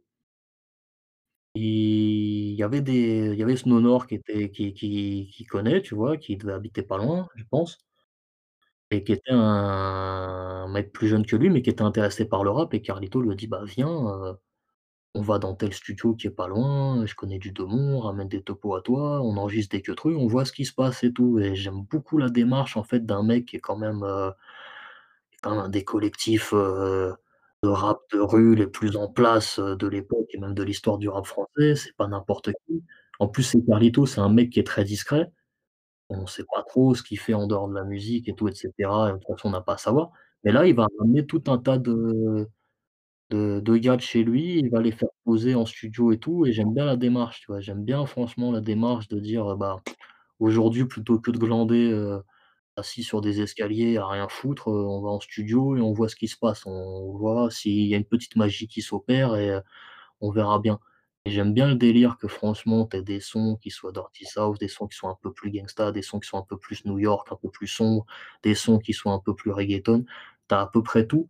Moi, j'aime bien quand sur un album, tu as beaucoup de styles différents et que le gars, heu, les gars, ils essayent tout simplement, tu vois? Ils et le mix, c'est évidemment sur un projet comme ça, on peut s'en douter, c'est pas le mix le plus carré, le plus, heu, propre, le plus mais il a un truc qui fait qu'en fait, il lie il a un lien. C'est un lien vraiment entre tous les morceaux qui fait que tu sens qu'ils viennent quand même du même album, même si c'est des genres musicaux très différents d'une piste à l'autre. C'est évidemment pas du tout l'album de l'année, encore moins de la décennie, heu, s'il fallait garder qu'un album de Carlito, c'est évidemment pas celui-là qu'on ga qu'on garde, mais je Non, le tu qu'à trouve dire que c'est l'album de Nonor que tu gardes. ouais, tout simplement, hein, puisque je sais pas ce qu'il a fait d'autre le gars. Bah, Mais voilà, justement. mais vraiment, je trouve que c'est ah Moi, je l'aime bien. Je trouve qu'il y a vraiment quelque chose de très sympa, de très, heu, on dirait, tu sais, dans Menace to Society, il y a un mec à un moment où je sais plus si c'est Menace to Society ou un autre film comme ça. Un gars, il explique à un moment, bah, ouais, heu, quoi qu'il se passe et tout, heu le dimanche, on se retrouvait là et mon daron, il ramenait son barbecue et on faisait un barbecue et tout. Bah, c'est un peu cette ambiance-là où finalement, tu sais, heu, toutes les têtes cramées de la cité, ils se retrouvent un peu là, tu vois? Tous les les neugeux qui savent pas encore ce qu'ils vont faire de leur vie, qui qui qui qui sont à deux doigts de partir en vrille, dans tous les sens, heu et là, ils se retrouvent tous là et ils essayent quand même de faire un truc, tous ensemble où, en vrai, ils font chier personne, tu vois? Et rien que ça, rien que ça, c'est bien. Et c'est ce cet album, ça me fait vraiment en fait, on dirait c'est une mixtape. Carlito, il a vraiment pas voulu comme tu dis, il a pas voulu se prendre la tête. Il a invité tous les mecs de sa cité. Déjà, faut parler de Scooter Des avec ce refrain incroyable. Ce refrain, à chaque fois que je l'entends, je pleure de rire. de mer, on a des scooters de mer, on veut tous les trésors. C'est ce truc n'importe quoi. Franchement Il y a plein de mecs, tu sais pas qui c'est. Il y a plein de mecs, tu sais pas à un moment, je me suis même demandé, je sais plus si sur sur ce son ou sur GANG ou un truc comme ça, ou Rendez-vous avec la mort, d'un coup, tu es là, tu écoutes ça et puis, heu, il y a un mec, tu dis: «Mais c'est Mistaflo c'est juste un mec qui rappe comme Mistaflo?» je crois que c'est un mec qui rappe comme Mistaflo, tu vois? C'est un mec qui rappe comme Mistaflo, heu, c'est pas lui. Ça, c'est clair, ça non, c'est pas pas lui, mais d'un coup, tu tu tu tu sens le truc et tu dis: «Ouais, c'est vraiment, heu» C'est vraiment des typeux qui tournent autour de la mafia Quinfri ou en tout cas d'une partie de des gens de la mafia Quinfri et heu, c'est vraiment on a essayé de prendre, heu, ces gars-là et heu, tu vois, de de leur faire sortir une énergie positive, leur dire peut-être juste, tu vois, certains ils ont pas gardé le rap, tu vois? Ils ont pas fait de rap derrière, mais juste de se dire, c'est quoi de s'investir dans un projet, de voir, comment c'est au début, il y a rien et qu'au final, toutes les étapes de la création d'un disque, de voir que le disque, tu vois, il est mixé, il est masterisé il sort en physique et je pense que, tu sais, tu as des jeunes qui sont sur CD, ils ont juste un couplet, c'est pas forcément, des couplets de ouf ou quoi, mais juste, et ils ont et ils ont dit: «Ouais» ça a peut-être une expérience qui reste pour eux, genre, heu: «Ah ouais, on est parti de rien et on a fait un vrai truc». On a fait un vrai truc et peut-être que ça les a aidés pour d'autres, projets, même si même des projets pas dans la musique, tu vois? Peut-être ça les a ça les a canalisés sur un certain truc, tu vois? J'ai vraiment l'impression que c'est, heu, je vais pas dire que c'est un projet genre, associatif ou je sais pas quoi ou, tu sais, c'est pas Carlito, c'est pas une assistante sociale, tu vois ce que je veux dire? Mais j'aime vraiment bien l'idée, heu, il y a un gars qui est quand même plutôt en place dans la musique et il va chercher, heu, des gens de chez lui et juste, heu, on se détend, quoi. En tout cas, on vous recommande l'écoute de ce projet incroyable. Franchement, vous allez pas être déçus. Si vous Si on le arrivez à le trouve. trouver, ouais. Ouais, faut le trouver, ouais, ça faut le trouver maintenant, c'est vrai. Dans les sites afghans. Dans En plus, les et moi, ce qui m'étonne en plus dans dans ce truc-là, c'est que Ça sort à peu près à la même époque que Jusqu'à la mort de la mafia Quinfri et comme on l'avait dit l'autre fois, Jusqu'à la mort de la mafia Quinfri, tu as un couplet de Carlito, il est rappé par Manuké et tu as un autre mini couplet de Carlito, heu, au début du bon vieux temps, heu, bah, Carlito, il est pas très investi dans le 2e album de la mafia Quinfri. Donc à ce moment-là, tu peux dire peut-être il a arrêté de rapper ou peut-être il est il a pas le temps, mais en même temps, il a fait ce ça doit être la même époque où il a fait ce disque avec des gars de chez lui, donc c'est qu'il avait des couplets en réserve, tu vois? C'est qu'il avait le temps de rapper. Et tu te dis: «Mais peut-être il fait plus partie de la mafia ou comment?» et tu as pourtant tu as le logo Mafia Quinfri en gros sur la pochette donc heu, ça reste moi ça reste un mystère à tous les niveaux, à tous les étages, heu, cet album, ce CD là et c'est vraiment, heu, c'est vraiment pour ça que je voulais en parler parce que pour moi, c'est intriguant. Puis il est même pas répertorié sur Discog, par exemple ou, heu, Si, moi il est je répertorié, mais enfin heu, il là, est je suis sur le truc répertorié. Discog, enfin il est pas sur la fiche de de Carlito, en tout cas. Fait, pas sur c'est la fiche de. Ouais. Genre et sur Ozas, ils disent: «Ouais, il y a 2 gars, il y a Nonor et il y a Carlito» et ils disent même: «Il y a un mec, c'est, Momo from Choisy». Tu te dis, «Bon, Momo from Choisy, je sais pas qui c'est», tu vois? Mais, il est sur le projet, faut le trouver. Où est Charlie, tu vois? C'est où est Momo from Choisy? Bon, bah, Bon, vous nous être, faites heu, un petit, heu, un petit zip là, vous nous envoyez ça? ah ouais, je peux te faire ça, hein, je peux te l'envoyer. un méga upload, mais c'est un dossier crypté, comme les PDF ah d'Osiris Jack. Osiris, heu Euh, bon, je vais enchaîner parce que là, je pense qu'on va, on va déraper. Euh, hum, on enchaîne avec une compilation, du coup, euh, la même année, beaucoup moins, qui a connu beaucoup plus de, un succès public beaucoup plus grand. C'était la compilation de 113, Illégal Radio. C'est une compilation dont tu voulais nous parler, Wafa, et t'en parlais tout à l'heure. On, on, retrouve aussi là la connexion avec Marseille, où on retrouve notamment Soprano. On retrouve également Mac Rimka, Oxmo. C'est encore une grosse compilation au casting 5 étoiles et je te laisse, euh, je te laisse nous en dire plus sur ça. Ouais.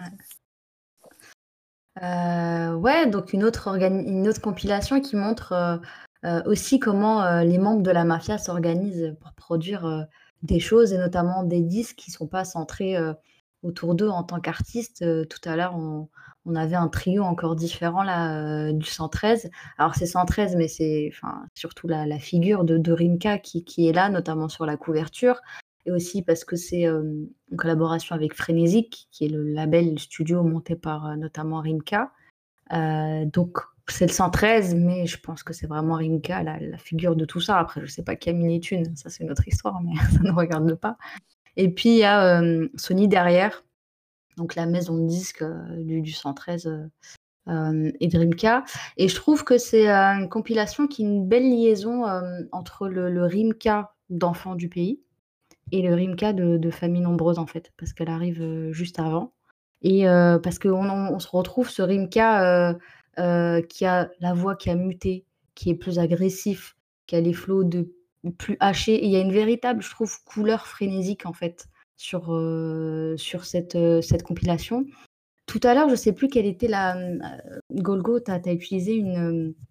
As utilisé une expression, j'aurais dû la noter, où tu parlais de vitesse, ou je sais plus ce que tu disais, mais c'était super l'expression. musique, musique, de course-poursuite. Voilà, exactement. Et moi, je trouve que ça colle grave à Illégal Radio. moi, quand j'entends avec le premier morceau, donc Illégal, Rimka qui ouvre ça, tu t'as envie de prendre ta bécane, j'ai pas de bécane, et t'as envie d'aller faire des cours poursuites et de faire des I, des Y, je sais pas quoi, mais et c'est ouf. Et ce son vraiment de vitesse, il est propre à, à Frénésique en fait, et propre. Et je le on le retrouve grave aussi dans dans, dans, Famille nombreuse, euh, que je pense au morceau Le son des favelas, etc. Et, euh, et c'est un morceau, voilà, il, ouvre avec un, un morceau, euh, je dirais un peu mémorable, quoi. Illégal, fallait pas répartir les richesses de façon inégale. Bref, c'est un morceau de, de ouf. Et le Ouais, ouais, tout à fait. Premier single avec un clip. Et, et c'est aussi un bon. En fait, ce qui est bien, c'est que d'un côté, il y a ce truc très rue, très indépendance, mais de l'autre côté, il y a quand même une majeure derrière.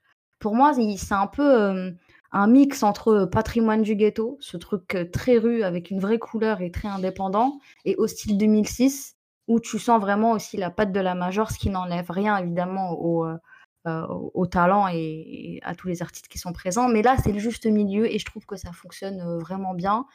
Euh, et puis connaissant, je pense que c'était sûrement Karim Thiam qui était derrière ça, connaissant la liberté qu'il offrait aussi aux rappeurs et tout. Donc, il n'y avait pas en fait cette volonté d'être d'être mainstream ou d'être commercial ou de vendre, etc. Et c'est vraiment, c'est vraiment quelque chose d'assez important. alors, il y a 70% des rappeurs qui étaient présents sur Street Lourd. On retrouve d'ailleurs un autre feat euh, de, de Safe RR euh, que moi j'aime beaucoup euh, sur cette compile. L'escadrille et Manu avec AP. L'escadrille et Manu qui sont et sur cette compile cette fois. On peut rajouter cette gecko, Coma, LIM. On parlait de Marseille tout à l'heure, Le Rat, Black Marché. Il y a un micro ouvert Marseille aussi. Il y a Oxmo, Ekwe, Alpha 520 et Mac justement. Et, puis moi, c'est tout à fait personnel, il y a mon morceau préféré de Medine, vraiment. Je me suis arrivée à 2006, Rappeur de force, qui pour moi est vraiment une masterclass. c'est un morceau que j'adore, moi, rapper d'ailleurs. Et c'est aussi l'un des seuls à avoir été clippé après, illégal, après Illégal. Voilà. Après, je sais pas si c'est Medine. Je pense pas que ce soit Medine qui l'ait clippé à son initiative parce qu'il y a Rimka dedans, il y a, il y a les logos et tout. Mais ouais, c'est marrant que ça soit celui-là qui était euh, qui clippé. Voilà, je, je, sais, je pense pas en tout cas que Medine était celui qui avait peut-être le plus d'aura à, cette période-là. Je pense que Cynic était aussi pas mal. Euh, mais, euh, mais voilà, c'était marrant de voir ça. Et, et puis même sur ce truc de photographie, que moi j'aime vraiment beaucoup sur les compiles, j'ai remarqué que Bouscapé était mentionné dans deux morceaux différents. Donc on voit aussi l'impact et, le poids que, ce site commençait à prendre. Et cette compile a plus vraiment la forme de compile dans le sens où c'est un peu déstructuré. je trouvais Street Lourd beaucoup plus cadré en fait dans la conception des morceaux, dans la ligne directrice des morceaux qui n'était pas une ligne Street Lourd en fait, parce qu'il y avait plein de producteurs différents. Là, comme je le disais, il y a une couleur frénésique mais les morceaux euh, arrivent à se mouvoir euh, indépendamment. Il y a des morceaux plus courts que l'autre, que ce soit le morceau d'Oxmo, que ce soit même le freestyle de l'escadrille, euh, un peu à la fin, ou même, deuxièmement, la piste laissée à DJ Cream, en fait, pour qu'il puisse scratcher et faire des, des ses, bails de DJ. Et je, trouvais ça vraiment assez ouvert. voilà, il y, a des, super morceaux. Qu'est-ce qu'on peut, qu'est-ce peut citer comme, comme morceau? Ah oui, moi j'aime beaucoup le morceau de Zesso et de Hamza, qui n'est pas le Hamza qu'on connaît aujourd'hui. Euh, voilà, Son pirate de, l'air, j'adore ce morceau. Ouais, pas de euh, le, le Vitrimental aussi de OJB et Rimka qui, qui, est super. Et même, je crois que même le petit morceau aussi de Siku MC, c'est un de mes préférés aussi. Et ouais, bizarrement, bah, je viens juste de m'en rendre compte, en fait, les morceaux que j'ai plus cités, c'est vraiment morceau 9-4, quoi. Il est plus 9-4 en fait, cette compile, elle est vraiment plus 9-4. Il y a la couleur du 9-4, il y a les courses-poursuites, il y a les bracos, euh, encore plus que, que, Street Lourd, en fait. Et, voilà, et j'adore euh, j'adore vraiment cette, cette compile, quoi. J'adore les compiles, j'adore cette compile. Voilà. Non, mais cette compile, en plus, je m'étais pris aussi le moment de la sortie, je l'avais gravé et tout. Juste, juste le, le, clip de Illégal m'avait rendu ouf. Et quand la première fois que je l'ai entendu, j'avais l'impression de me manger que des uppercuts à chaque track, en fait. Freestyle de l'escadrille. Non, c'était trop. Le truc de l'escadrille, il est. Euh, le revois sur Ecstatic City 2, un Ecstatic City qui est l'Ecstatic, et c'est une version plus mmh longue. Mmh Ou Rimka et AP posent, un, chacun un couplet derrière. C'est vrai. Ouais, C'était quelle année déjà? C'était 2007 aussi 2007 Ecstatic Ecstatic City, je crois que c'est 2007, ouais. Ouais, 2007, ouais, 2006-2007 comme ça. Et... Sur le on a parlé avec euh, Seth Gecko et, euh, et Koma, il y a aussi Seven. Seven.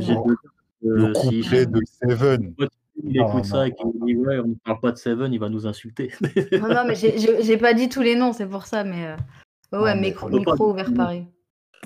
J'aime bien le principe, en fait, tu as l'impression que c'est une. T'écoutes une radio pirate, en fait. exact, exactement. Radio pirate, le titre de DJ Cream, tout à fait, ouais. En fait, c'est. Euh, t'écoutes.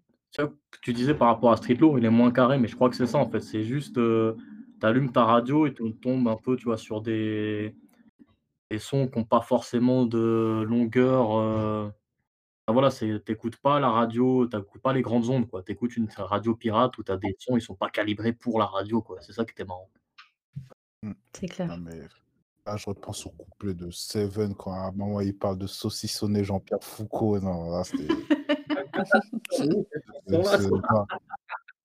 Et il y a aussi, attends, mais dangereux avec eh, le couplet de Ouais, LIM, Rimka, ah, non, et LIM, il a un couplet aussi, il est incroyable, mais l'entrée de Rimka dedans, ah, non, non, non, c'est une galère, toujours brigade au cul, danger, personne dans le hall, tous partis pour une vie au pute, non, c'est trop.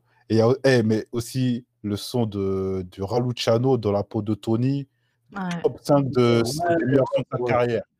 De ouf, de ouf pour moi, c'est, c'est, j'ai pas les mots en fait. Ce, son, dès que je le mets, je peux me l'écouter en.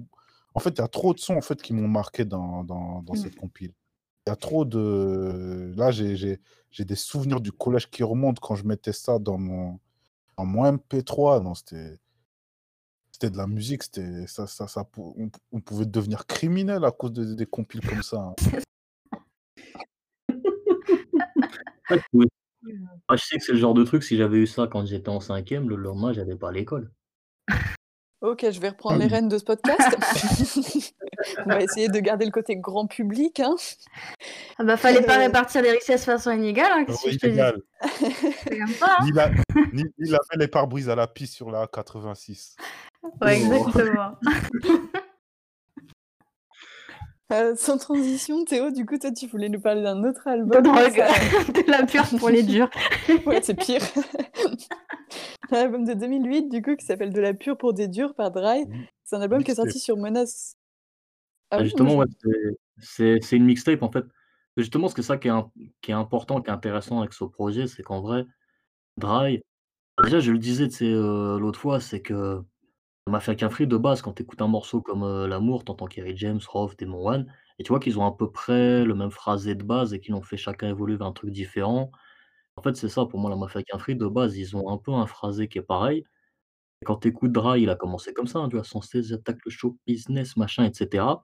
Il a un truc un peu haché comme ça et en fait, au fur et à mesure, son flow, il va il va l'emmener vers quelque chose d'autre, tu vois? Tu sur le premier album, Les points sur les i, il rappe encore un peu comme ça.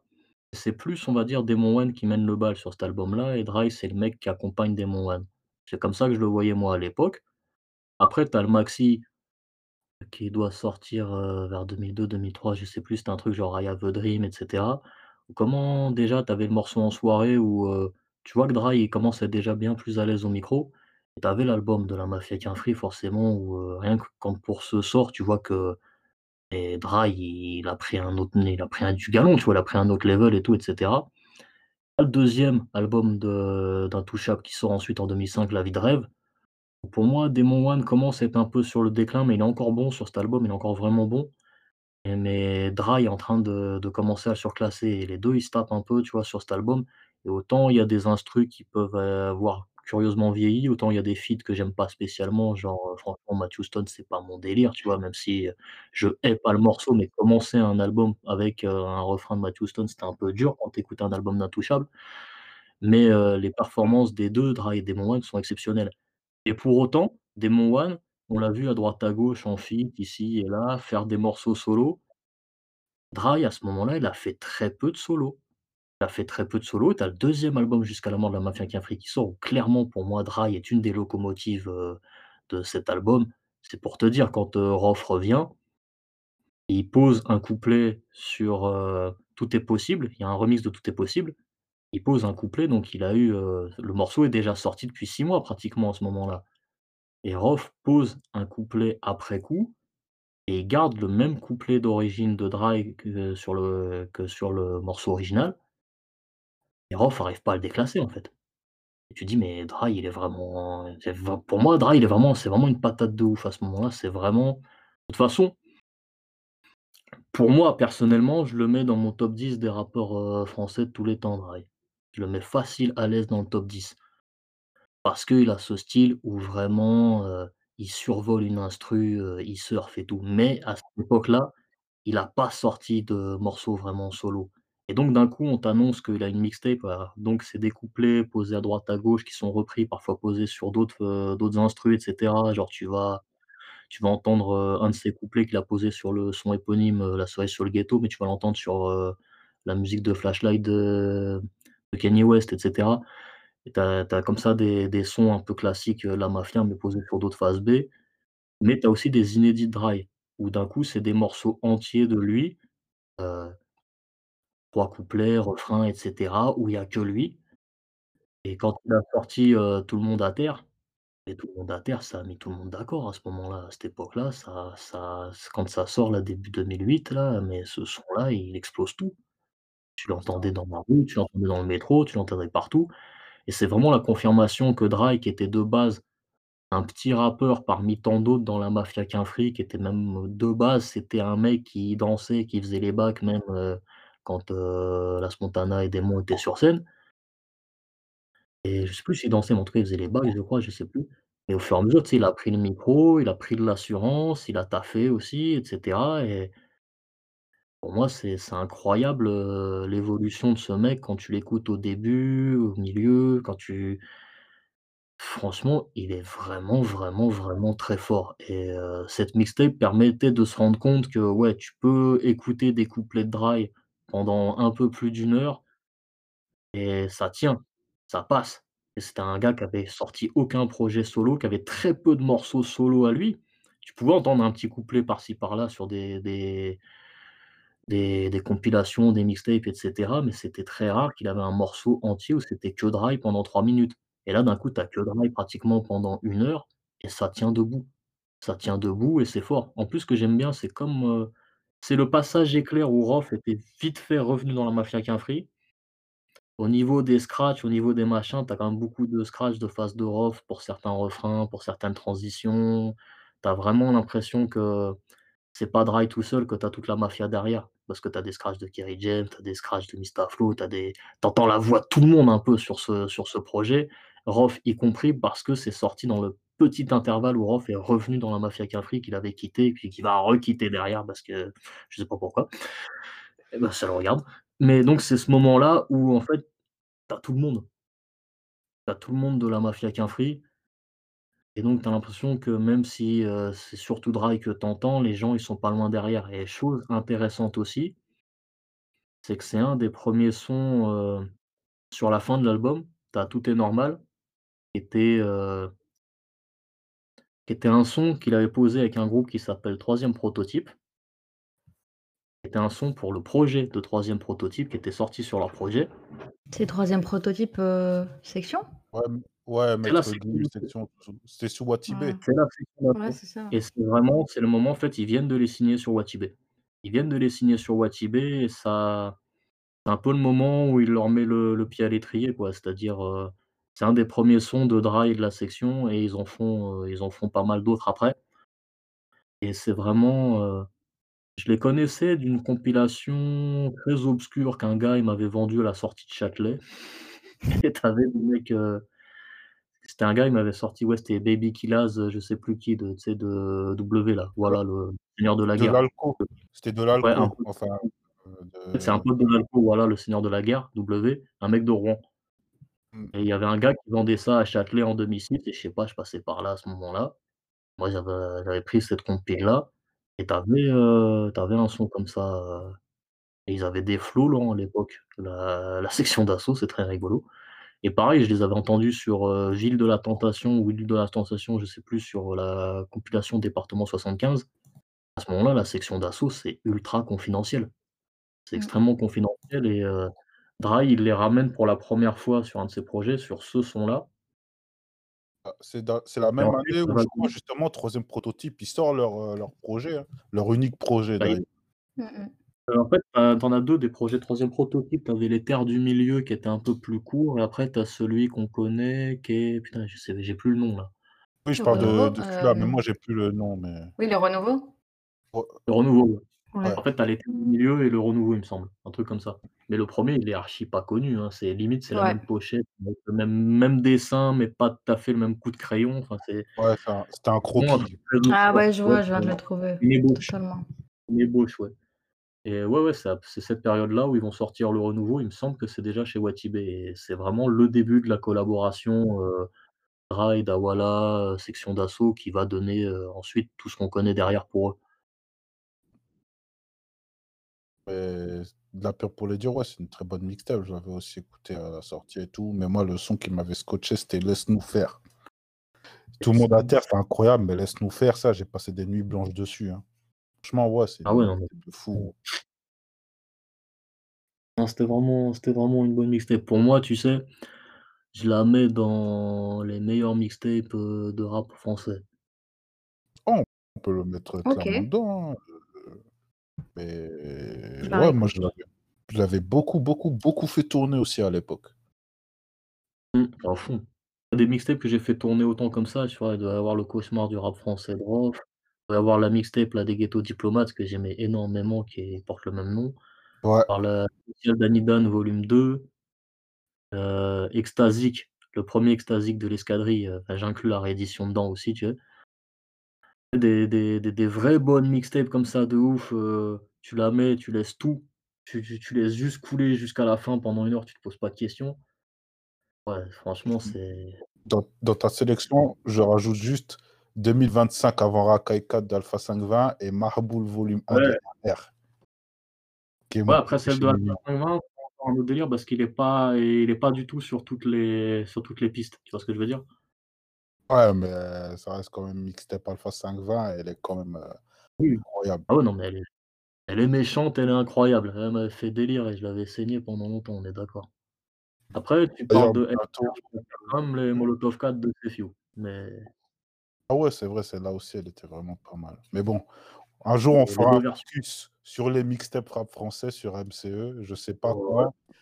Peut-être même sur Hortan, hein, vu que Wafa est là. Le, Ah, le premier qui prendra la main euh, aura gagné, mais il faut qu'on fasse, euh, fasse euh, un épisode, en tout cas, sur les mixtapes du rap français. hein, qui, totalement, surtout je suis bien en d'accord. 2000, il y, a, de la matière, en tout cas. Grave. bah, en attendant, Golgo, tu vas, tu vas garder la parole parce que toi, tu nous parles de, du coup, de ce dernier album de, de ces Focus. C'est l'album de, hum, de AP AP, de 113. 113, son Mm. premier album solo, qui est sorti en 2009. Et Ouais. à ce jour-là, pour le moment, euh, l'unique, enfin, pour le moment, hein, parce que là, on est le, on est le 7. Normalement, dans 20 jours, il sort, il sort son deuxième album qui s'appelle La Laverie. Près de, près de Volume 1, je crois. quoi. Ouais, volume 1, ouais. Donc, il est censé C'est avoir un dangereux. volume 2. Mais bon, ouais, tu connais l'histoire du rap français avec les volumes. Euh, Ah, il y en a pas des volumes 1 qui ont pas de volume 2. De ouf. à ça. Mais ouais, pour revenir, euh, comme, comme l'a dit, ben, c'est le AP, le dernier du trio du 113 à sortir son album solo, parce qu'il y avait Rimka qui avait sorti L'Enfant du Pays euh, en 2004 en premier, puis Mokobe qui avait sorti euh, Mon Afrique en Mon Afrique. 2007. 2007. 2007. Moi 2007, ouais. Ils sont derrière, bon, deux albums totalement différents, euh, quand même de, de bons albums, en tout cas pour ma part. Et AP aussi, euh, bah, justement, il arrive aussi à se démarquer de ces deux, deux euh, collègues du, du, du 113. Euh, je l'avais découvert à l'époque, enfin, j'en avais entendu parler, et il avait sorti le premier euh, single, bah, justement, c'était le son éponyme, il s'appelait euh, Discret, que, en tout cas, j'avais beaucoup aimé, ça m'avait bien, euh, bien hypé, mais je crois que le, le- le single qui m'a vraiment, euh, qui m'a, où je me suis dit, non, faut, dès que cet album euh, arrive, je l'écoute direct, c'est La Nuit avec Desporuti, qui est le deuxième single. Avec un clip dans une ambiance, bah, une ambiance nocturne justement sur Paris, on va dire un storytelling dont le fil rouge est justement le, enfin le, comment dire, l'i- euh, le- les trafics, euh, euh, le mode de vie illicite dans Paris, euh, dans la nuit entre, allez, on va dire 18h et 6h du matin, quoi, avec des un, coup, un, un- un refrain de, de, de Après le confinement, quoi. Après le Ouais. euh. Ah, ah ouais, là, c'est là, là, là, c'est foutu, là, là euh, tout est mort. Et euh, ouais, pour revenir, c'est que, ouais, avec euh, un Desporuti qui, à l'époque, euh, chaque couplet qui sortait, euh, c'était c'était de l'or, quoi. Bon, avec des- une phrase que je kiffe beaucoup, qui parle de phrases de violence gratuite, mais que je ne peux pas répéter pour des raisons, voilà, quoi. Morale. Ouais, si on veut. Et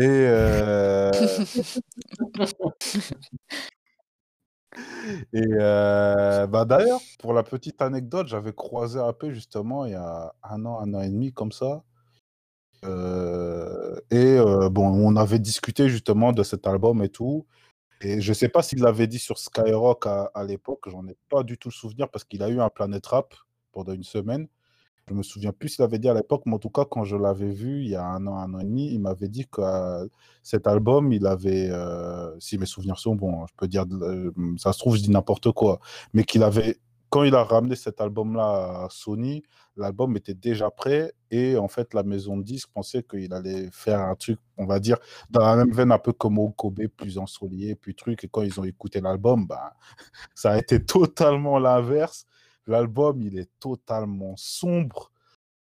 Il est noir, à part euh, 3-4 sons, à l'exception de 3-4 sons, ben, Je suis libre, qui est Ouais, avec son- avec Jamie Sissoko, qui a un son très électro, ben, euh, très euh, Ah, ben, Kenny- à euh, l'époque, les Kenny West, sons Kenny Westiens ou de DJ Khaled à l'époque, bah, c'était 2009. Donc là, on allait dans le rap qui allait un crossover rap électro, on va dire. Euh, l'instru de Je suis libre, elle me faisait aussi beaucoup penser à RAS de Booba sur euh, 09. Ah ouais, c'est pas faux, ouais. Maintenant que tu le dis, heu, c'est pas faux. Aussi, bah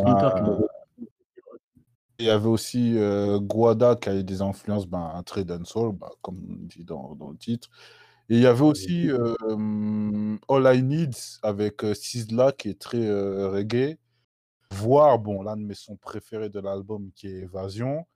J'arriverai même pas à définir, heu, comment quel type de prod c'est parce qu'en fait, c'est on dirait c'est une voix pitchée qui est en boucle. Tu as quelqu'un qui crie, mais on dirait toutes les 1 seconde, heu, j j'arrive même pas à expliquer cette, ce cette prod tellement je l'ai je l'ai jamais en entendu ailleurs, en fait et c'est un voix de sample qui toutes les 30 secondes, heu, on dirait un écho, je bref, on dirait un radar le bordel et tu as, hem, tu as AP, ben, qui qui comme d'hab quoi, qui parle de la crapulerie, de la vie de rue et cetera. En fait, ce qu'on dit pas souvent, c'est que justement AP, heu, le prouve, enfin en tout cas le fait une démonstration dans cet album, c'est que non seulement c'est un bon rappeur mais pour moi aussi, il fait partie des meilleurs rappeurs de de de la Mafia Cafri. Parce qu'en fait, heu, il est très en fait, son son rap, il est très dans justement dans le storytelling. Le mec, en fait, tu tu tu pourrais écouter son son son couplet comme tu pourrais le lire, en fait. C'est qu'à chaque fois qu'il ses ses couplets, il y a un début et une fin dans dans l'histoire. Enfin, je sais pas si la plupart ont remarqué, mais c'est toujours même si c'est pratiquement toujours le même thème, mais au début du couplet, Heu, il te parle du début justement d'un jeune qui ou d'un mec qui veut grandir dans les sites et il y a une fin. Soit que le mec réussit à toucher la bagatelle, soit, c'est il subit les conséquences de cette vie rapide. Heu et on retrouve, ben, comme d'hab, un son, en fin d'album, un son, heu, incroyable avec le le 113 où Mokobe, fait pratiquement juste le refrain, mais le un couplet de Rimka qui est super chaud. Heu, non, mais franchement, c'est un al un album que malheureusement, je trouve qu'il est passé trop inaperçu alors que franchement, AP, heu, sur un sur un long format, il fait vraiment pas tâche, en fait. Il est malheureusement éclipsé justement par rapport à l'aura et au succès de de Rimka. AP prouve qu'avec cet album, il a rien à rougir en fait de de son collègue, heu que ce soit de Rimka ou de de Mokobe. Et ben, d'ailleurs les 3 premiers non, pas l'intro, mais entre le deuxième et la troisième track, bah, Discret, heu, La Nuit et la quatrième track dont je m'en souviens plus le nom, ont été produits par, heu, Thérapie 93 et on sent vraiment la patte, ben, c'est l'époque où il travaillait avec, heu, avec Sefju on sent un petit peu le côté, on va dire, heu, menaçant, électronique, tout ça, mais avec, heu, AP, ça ça bah, c'est pas des des copycats de ce qu'il faisait avec, heu, avec Sefju, quoi et plus on va dire, c'est plus urbain, plus poisseux comme, heu, comme style, de production. Mais en tout cas, bah, il y a aussi Mouche aussi qui partie du casting de produc de producteurs. On retrouve, heu, DJ Mosco aussi. Heu, en tout cas, c'est un album que je recommande, heu, beaucoup parce que c'est un album que je me remets, heu, souvent pour me justement pour me rappeler que justement, que dans le 113, il y a pas que Mokobe, il y a pas que Rimka, il y a aussi AP qui qui, bah, qui, comme j'ai dit, qui est un bon rappeur, qui a qui a une plume, malgré qu'elle qu'elle est sous-estimée, mais qui a une plume, heu, dont qui mérite à ce qu'on se penche, heu, qu'on penche une oreille, quoi. OK, bah, je pense que ce petit, heu, ce petit temps aura peut-être donné envie, à pas mal d'auditeurs d'aller s'y pencher. On va pas faire un petit saut, on a commencé cette histoire, c'était en 94. Il y avait beaucoup de monde au début et là, du coup, on, on va dire qu'on considère actifs encore ceux qui ont sorti des projets depuis, heu, 2018. On va prendre à peu près ce spectre-là. Hem, on a quelques, quelques noms. Après, voilà, vous viendrez étoffer aussi avec ce que vous savez sur, peut-être le futur et cetera. Dans les membres actifs de, de la mafia qui, hem, impliquent toujours aujourd'hui, peut-être que je voulais commencer par, par Rimka. Que souvent ce qu'on voit, c'est que Rimka, c'est un rappeur justement de cette époque, et c'est un de ceux qui a réussi, c'est souvent les retours euh, critiques entre guillemets qu'il y a, c'est un de ceux qui a le plus réussi à se moderniser et à, à, à rester entre guillemets en adéquation avec, euh, avec son temps. en 2020, il avait sorti un EP qui s'appelait Midnight, où vous retrouvez justement euh, Hamza, l'autre, du coup, c'est le vrai jeu Decimode. Euh, voilà. Non, non j'ai dit, dit le vrai ouais. Joe Decimob. Attention. euh... Hamza, deuxième du nom. voilà, Hamza Junior. Et euh, voilà, il y avait du coup Rimka. On pourrait parler aussi de. Euh, là, qui a, on m'a parlé de. Alors attendez, je retrouve. Attendez, j'ai un gros bug et mon téléphone qui est en train. Euh, de Rof. Tu parlais de quoi Des, des, des feats dans Rimka ou? Non, des, des, de tous les nouveaux projets. Ouais, de Rimka, du coup, ces deux projets. Il y a aussi euh, Carlito qui a sorti un album avec Pon euh, l'année passée. Euh, Rof qui a sorti pour, pour Noël un feat avec Dajou. Donc on a encore et, et OJB qui a sorti un single, Cus d'Amato, au début janvier là.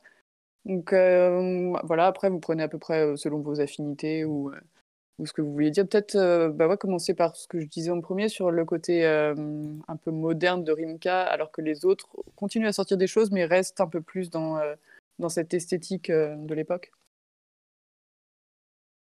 Bah, c'est vrai que Rimka, il se renouvelle. Il se renouvelle, tu l'as vu faire des, des feats même avec des Quinry il y a genre 4-5 ans, etc. Avec Richo Mikon, il a clippé ouais. Atlanta d'ailleurs. Ouais, puis ça, ça, ça, ressemble pas en fait. Tu t'attends pas à ce, cette connexion-là. Tu t'attends pas à ce genre de connexion pour Rimka.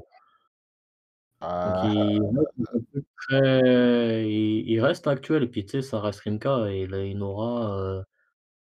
même des, des, des mecs aujourd'hui, ils ont 23-24 ans. Ils ont dû commencer à écouter du rap il y a 10 ans grand maximum. Tu vois, pour de vrai. Euh, même ces artistes-là, euh, ils appellent Rimka pour faire des sons avec lui. C'est que le gars est resté très actuel. Il a un côté. Euh... Quand il dit tonton du bled, ouais, c'est vrai que finalement, il a le côté très tonton hein, dans le rap français. C'est vraiment un, pilier, quoi. C'est fait partie, il fait partie des meubles en vrai. Et puis, contrairement à d'autres mecs qui sont connus depuis aussi longtemps que lui, qui sont des têtes d'affiche depuis aussi longtemps que lui, il est peut-être plus accessible. Sûrement. Hein. En tout cas, on voit que il, bah, il, dans les, entre 2015 et 2020, il a fait énormément de featuring. Hein.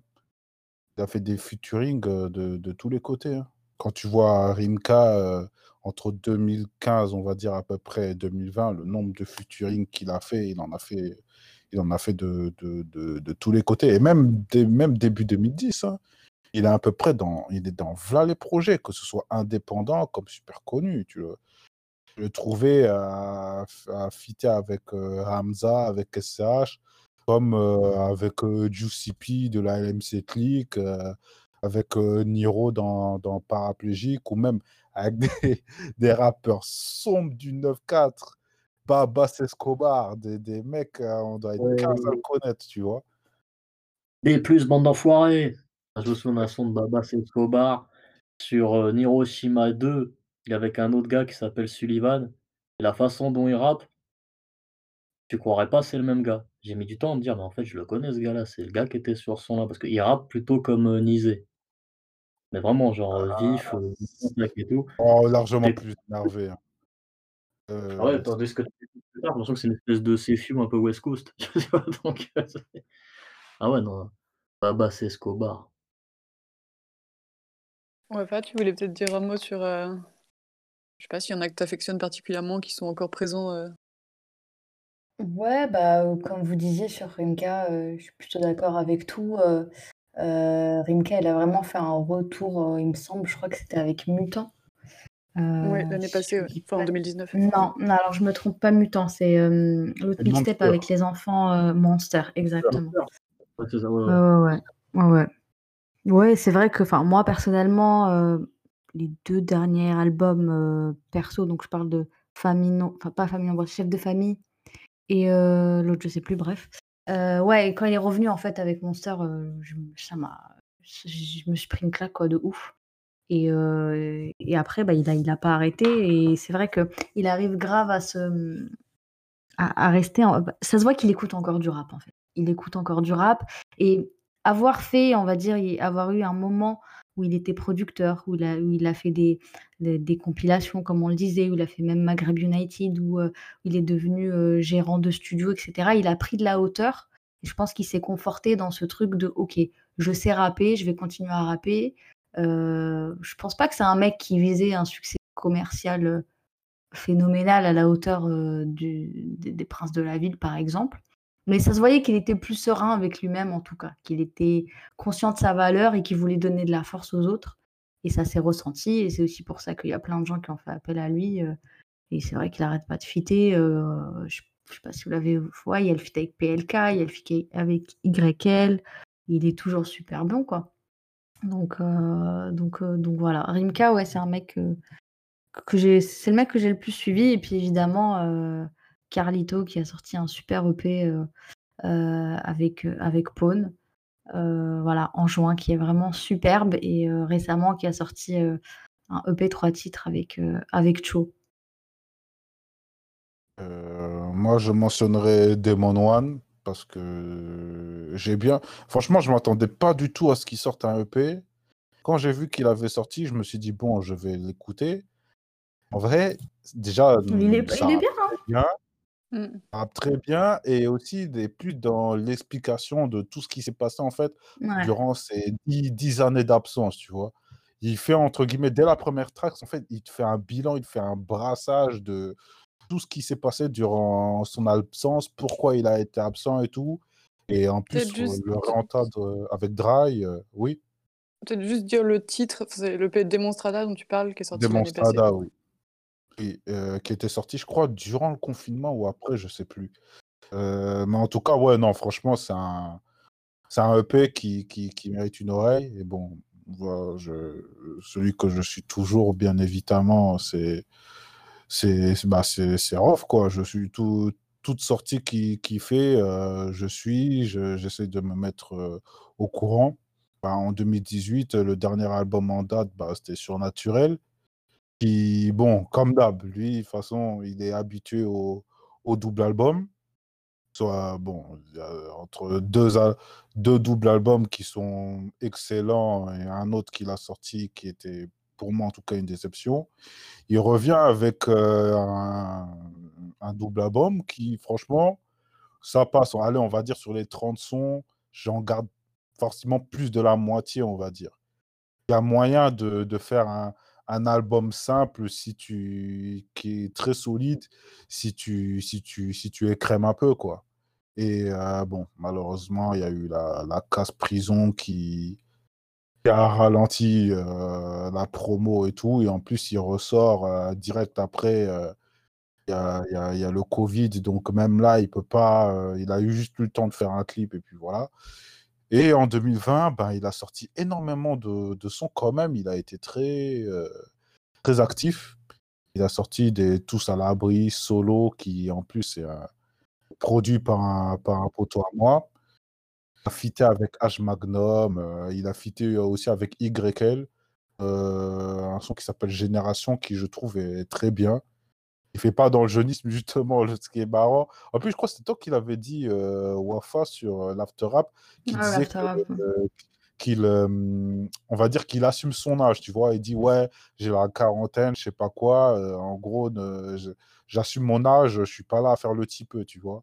Ce qui, fait, ce qui fait un peu sourire, on se rend compte que le mec, il est là depuis les années 90 et en 2020, il est, il est toujours là, mais il assume euh, l'âge qu'il a, euh, etc. Et euh, il a sorti aussi un son avec Dajou que franchement, j'appréhendais beaucoup, sachant que Rov, quand il est dans le registre euh, Love, Amour, Tug Mariage, Mal aimé, etc., je suis vraiment pas client. C'est peut-être le seul créneau où je dis pas qu'il est mauvais, mais que je suis pas client. Et en plus, j'aime encore moins Dajou. Franchement, euh, franchement, j'apprends beaucoup. Et franchement, quand je l'ai écouté, j'ai été agréablement surpris. C'est pas le son de l'année, mais c'est un son que euh, si ça passe à la radio, je n'ai pas zappé quoi. Et apparemment, heu, d'après, heu, les bruits de couloir, heu, il serait en train de préparer, un album, je crois pour, cette année.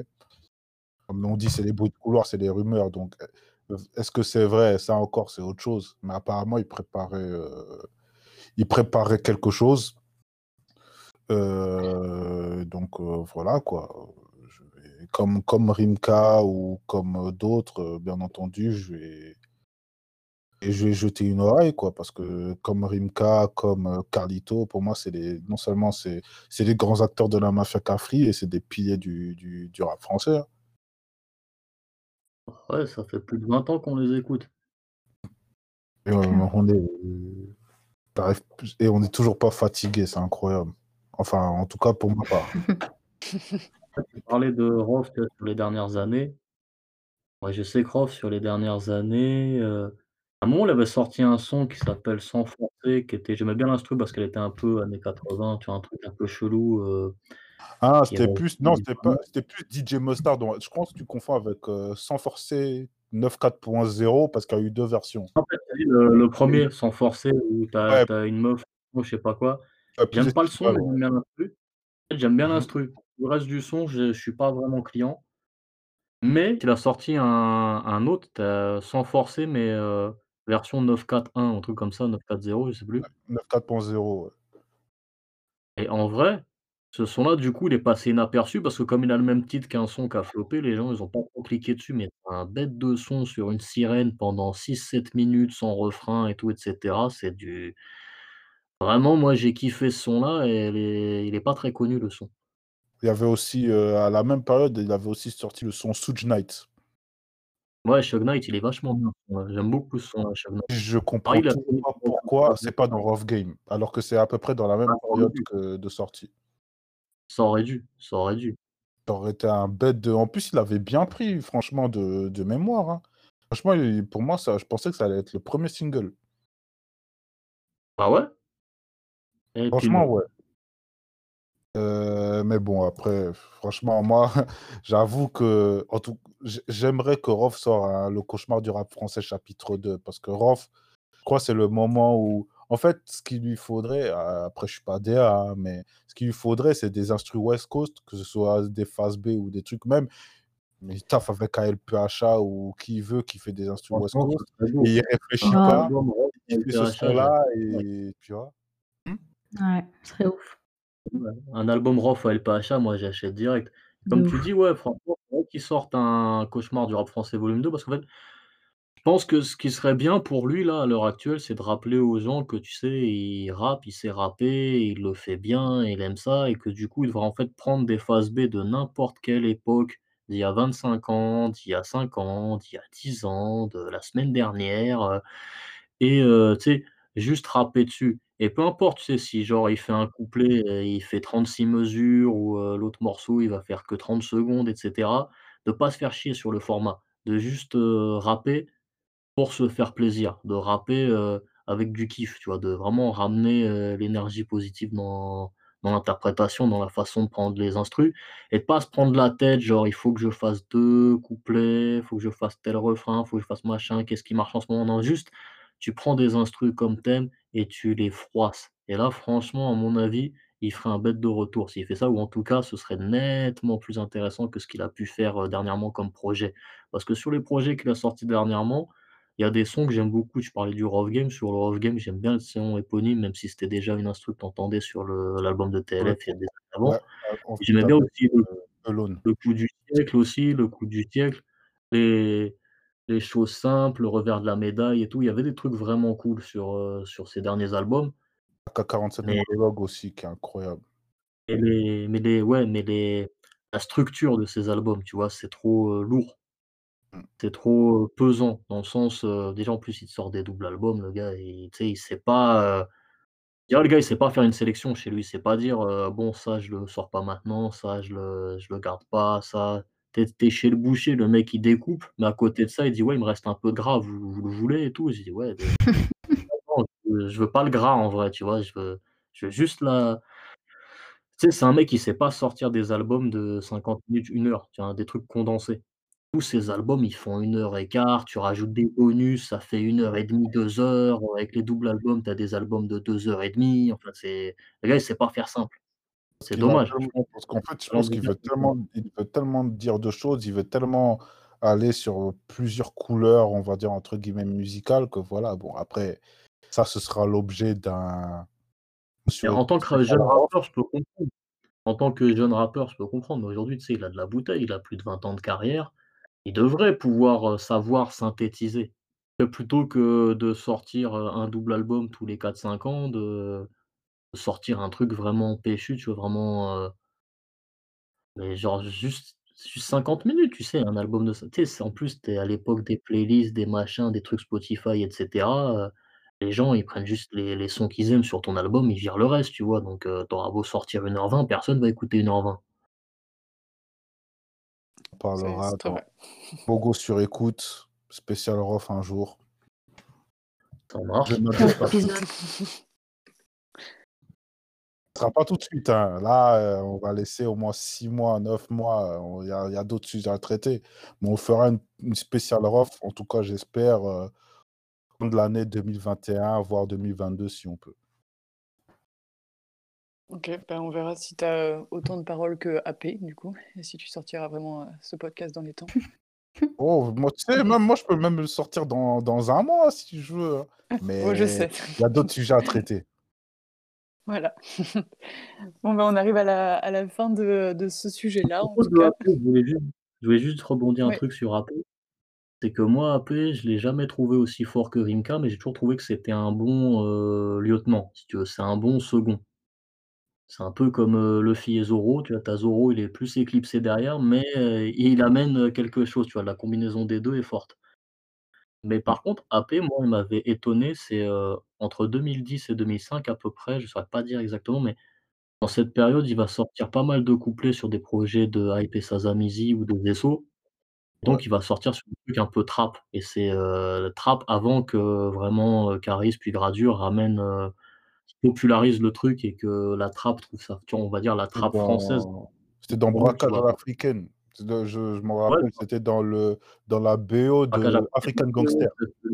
ouais, mais tu as tu as pas que ce son-là. Moi, je trouve que tous les sons qu'il a posés avec et Saza ou avec Zesso ou tu vois? Dans cette période-là, quand il pose sur du trap franchement, je m'attendais pas à ce qu'il soit aussi bon, il est vraiment bon et je trouve a qu'AP, avec, heu même à ce moment-là ce moment-là, je vais pas me faire des amis peut-être, ça se trouve, mais heu, je trouve même que là, quand sur les instrus de cette époque-là, cette période donnée, il est plus à l'aise que Rimka et moi, franchement, je me disais: «Putain, mais» c'était là, en fait, il aurait fallu qu'il qu'il qu'il sorte un solo à cette époque-là, tu vois? Quand, heu, c'était ce délire de son-là, parce que franchement, je le trouvais impressionnant.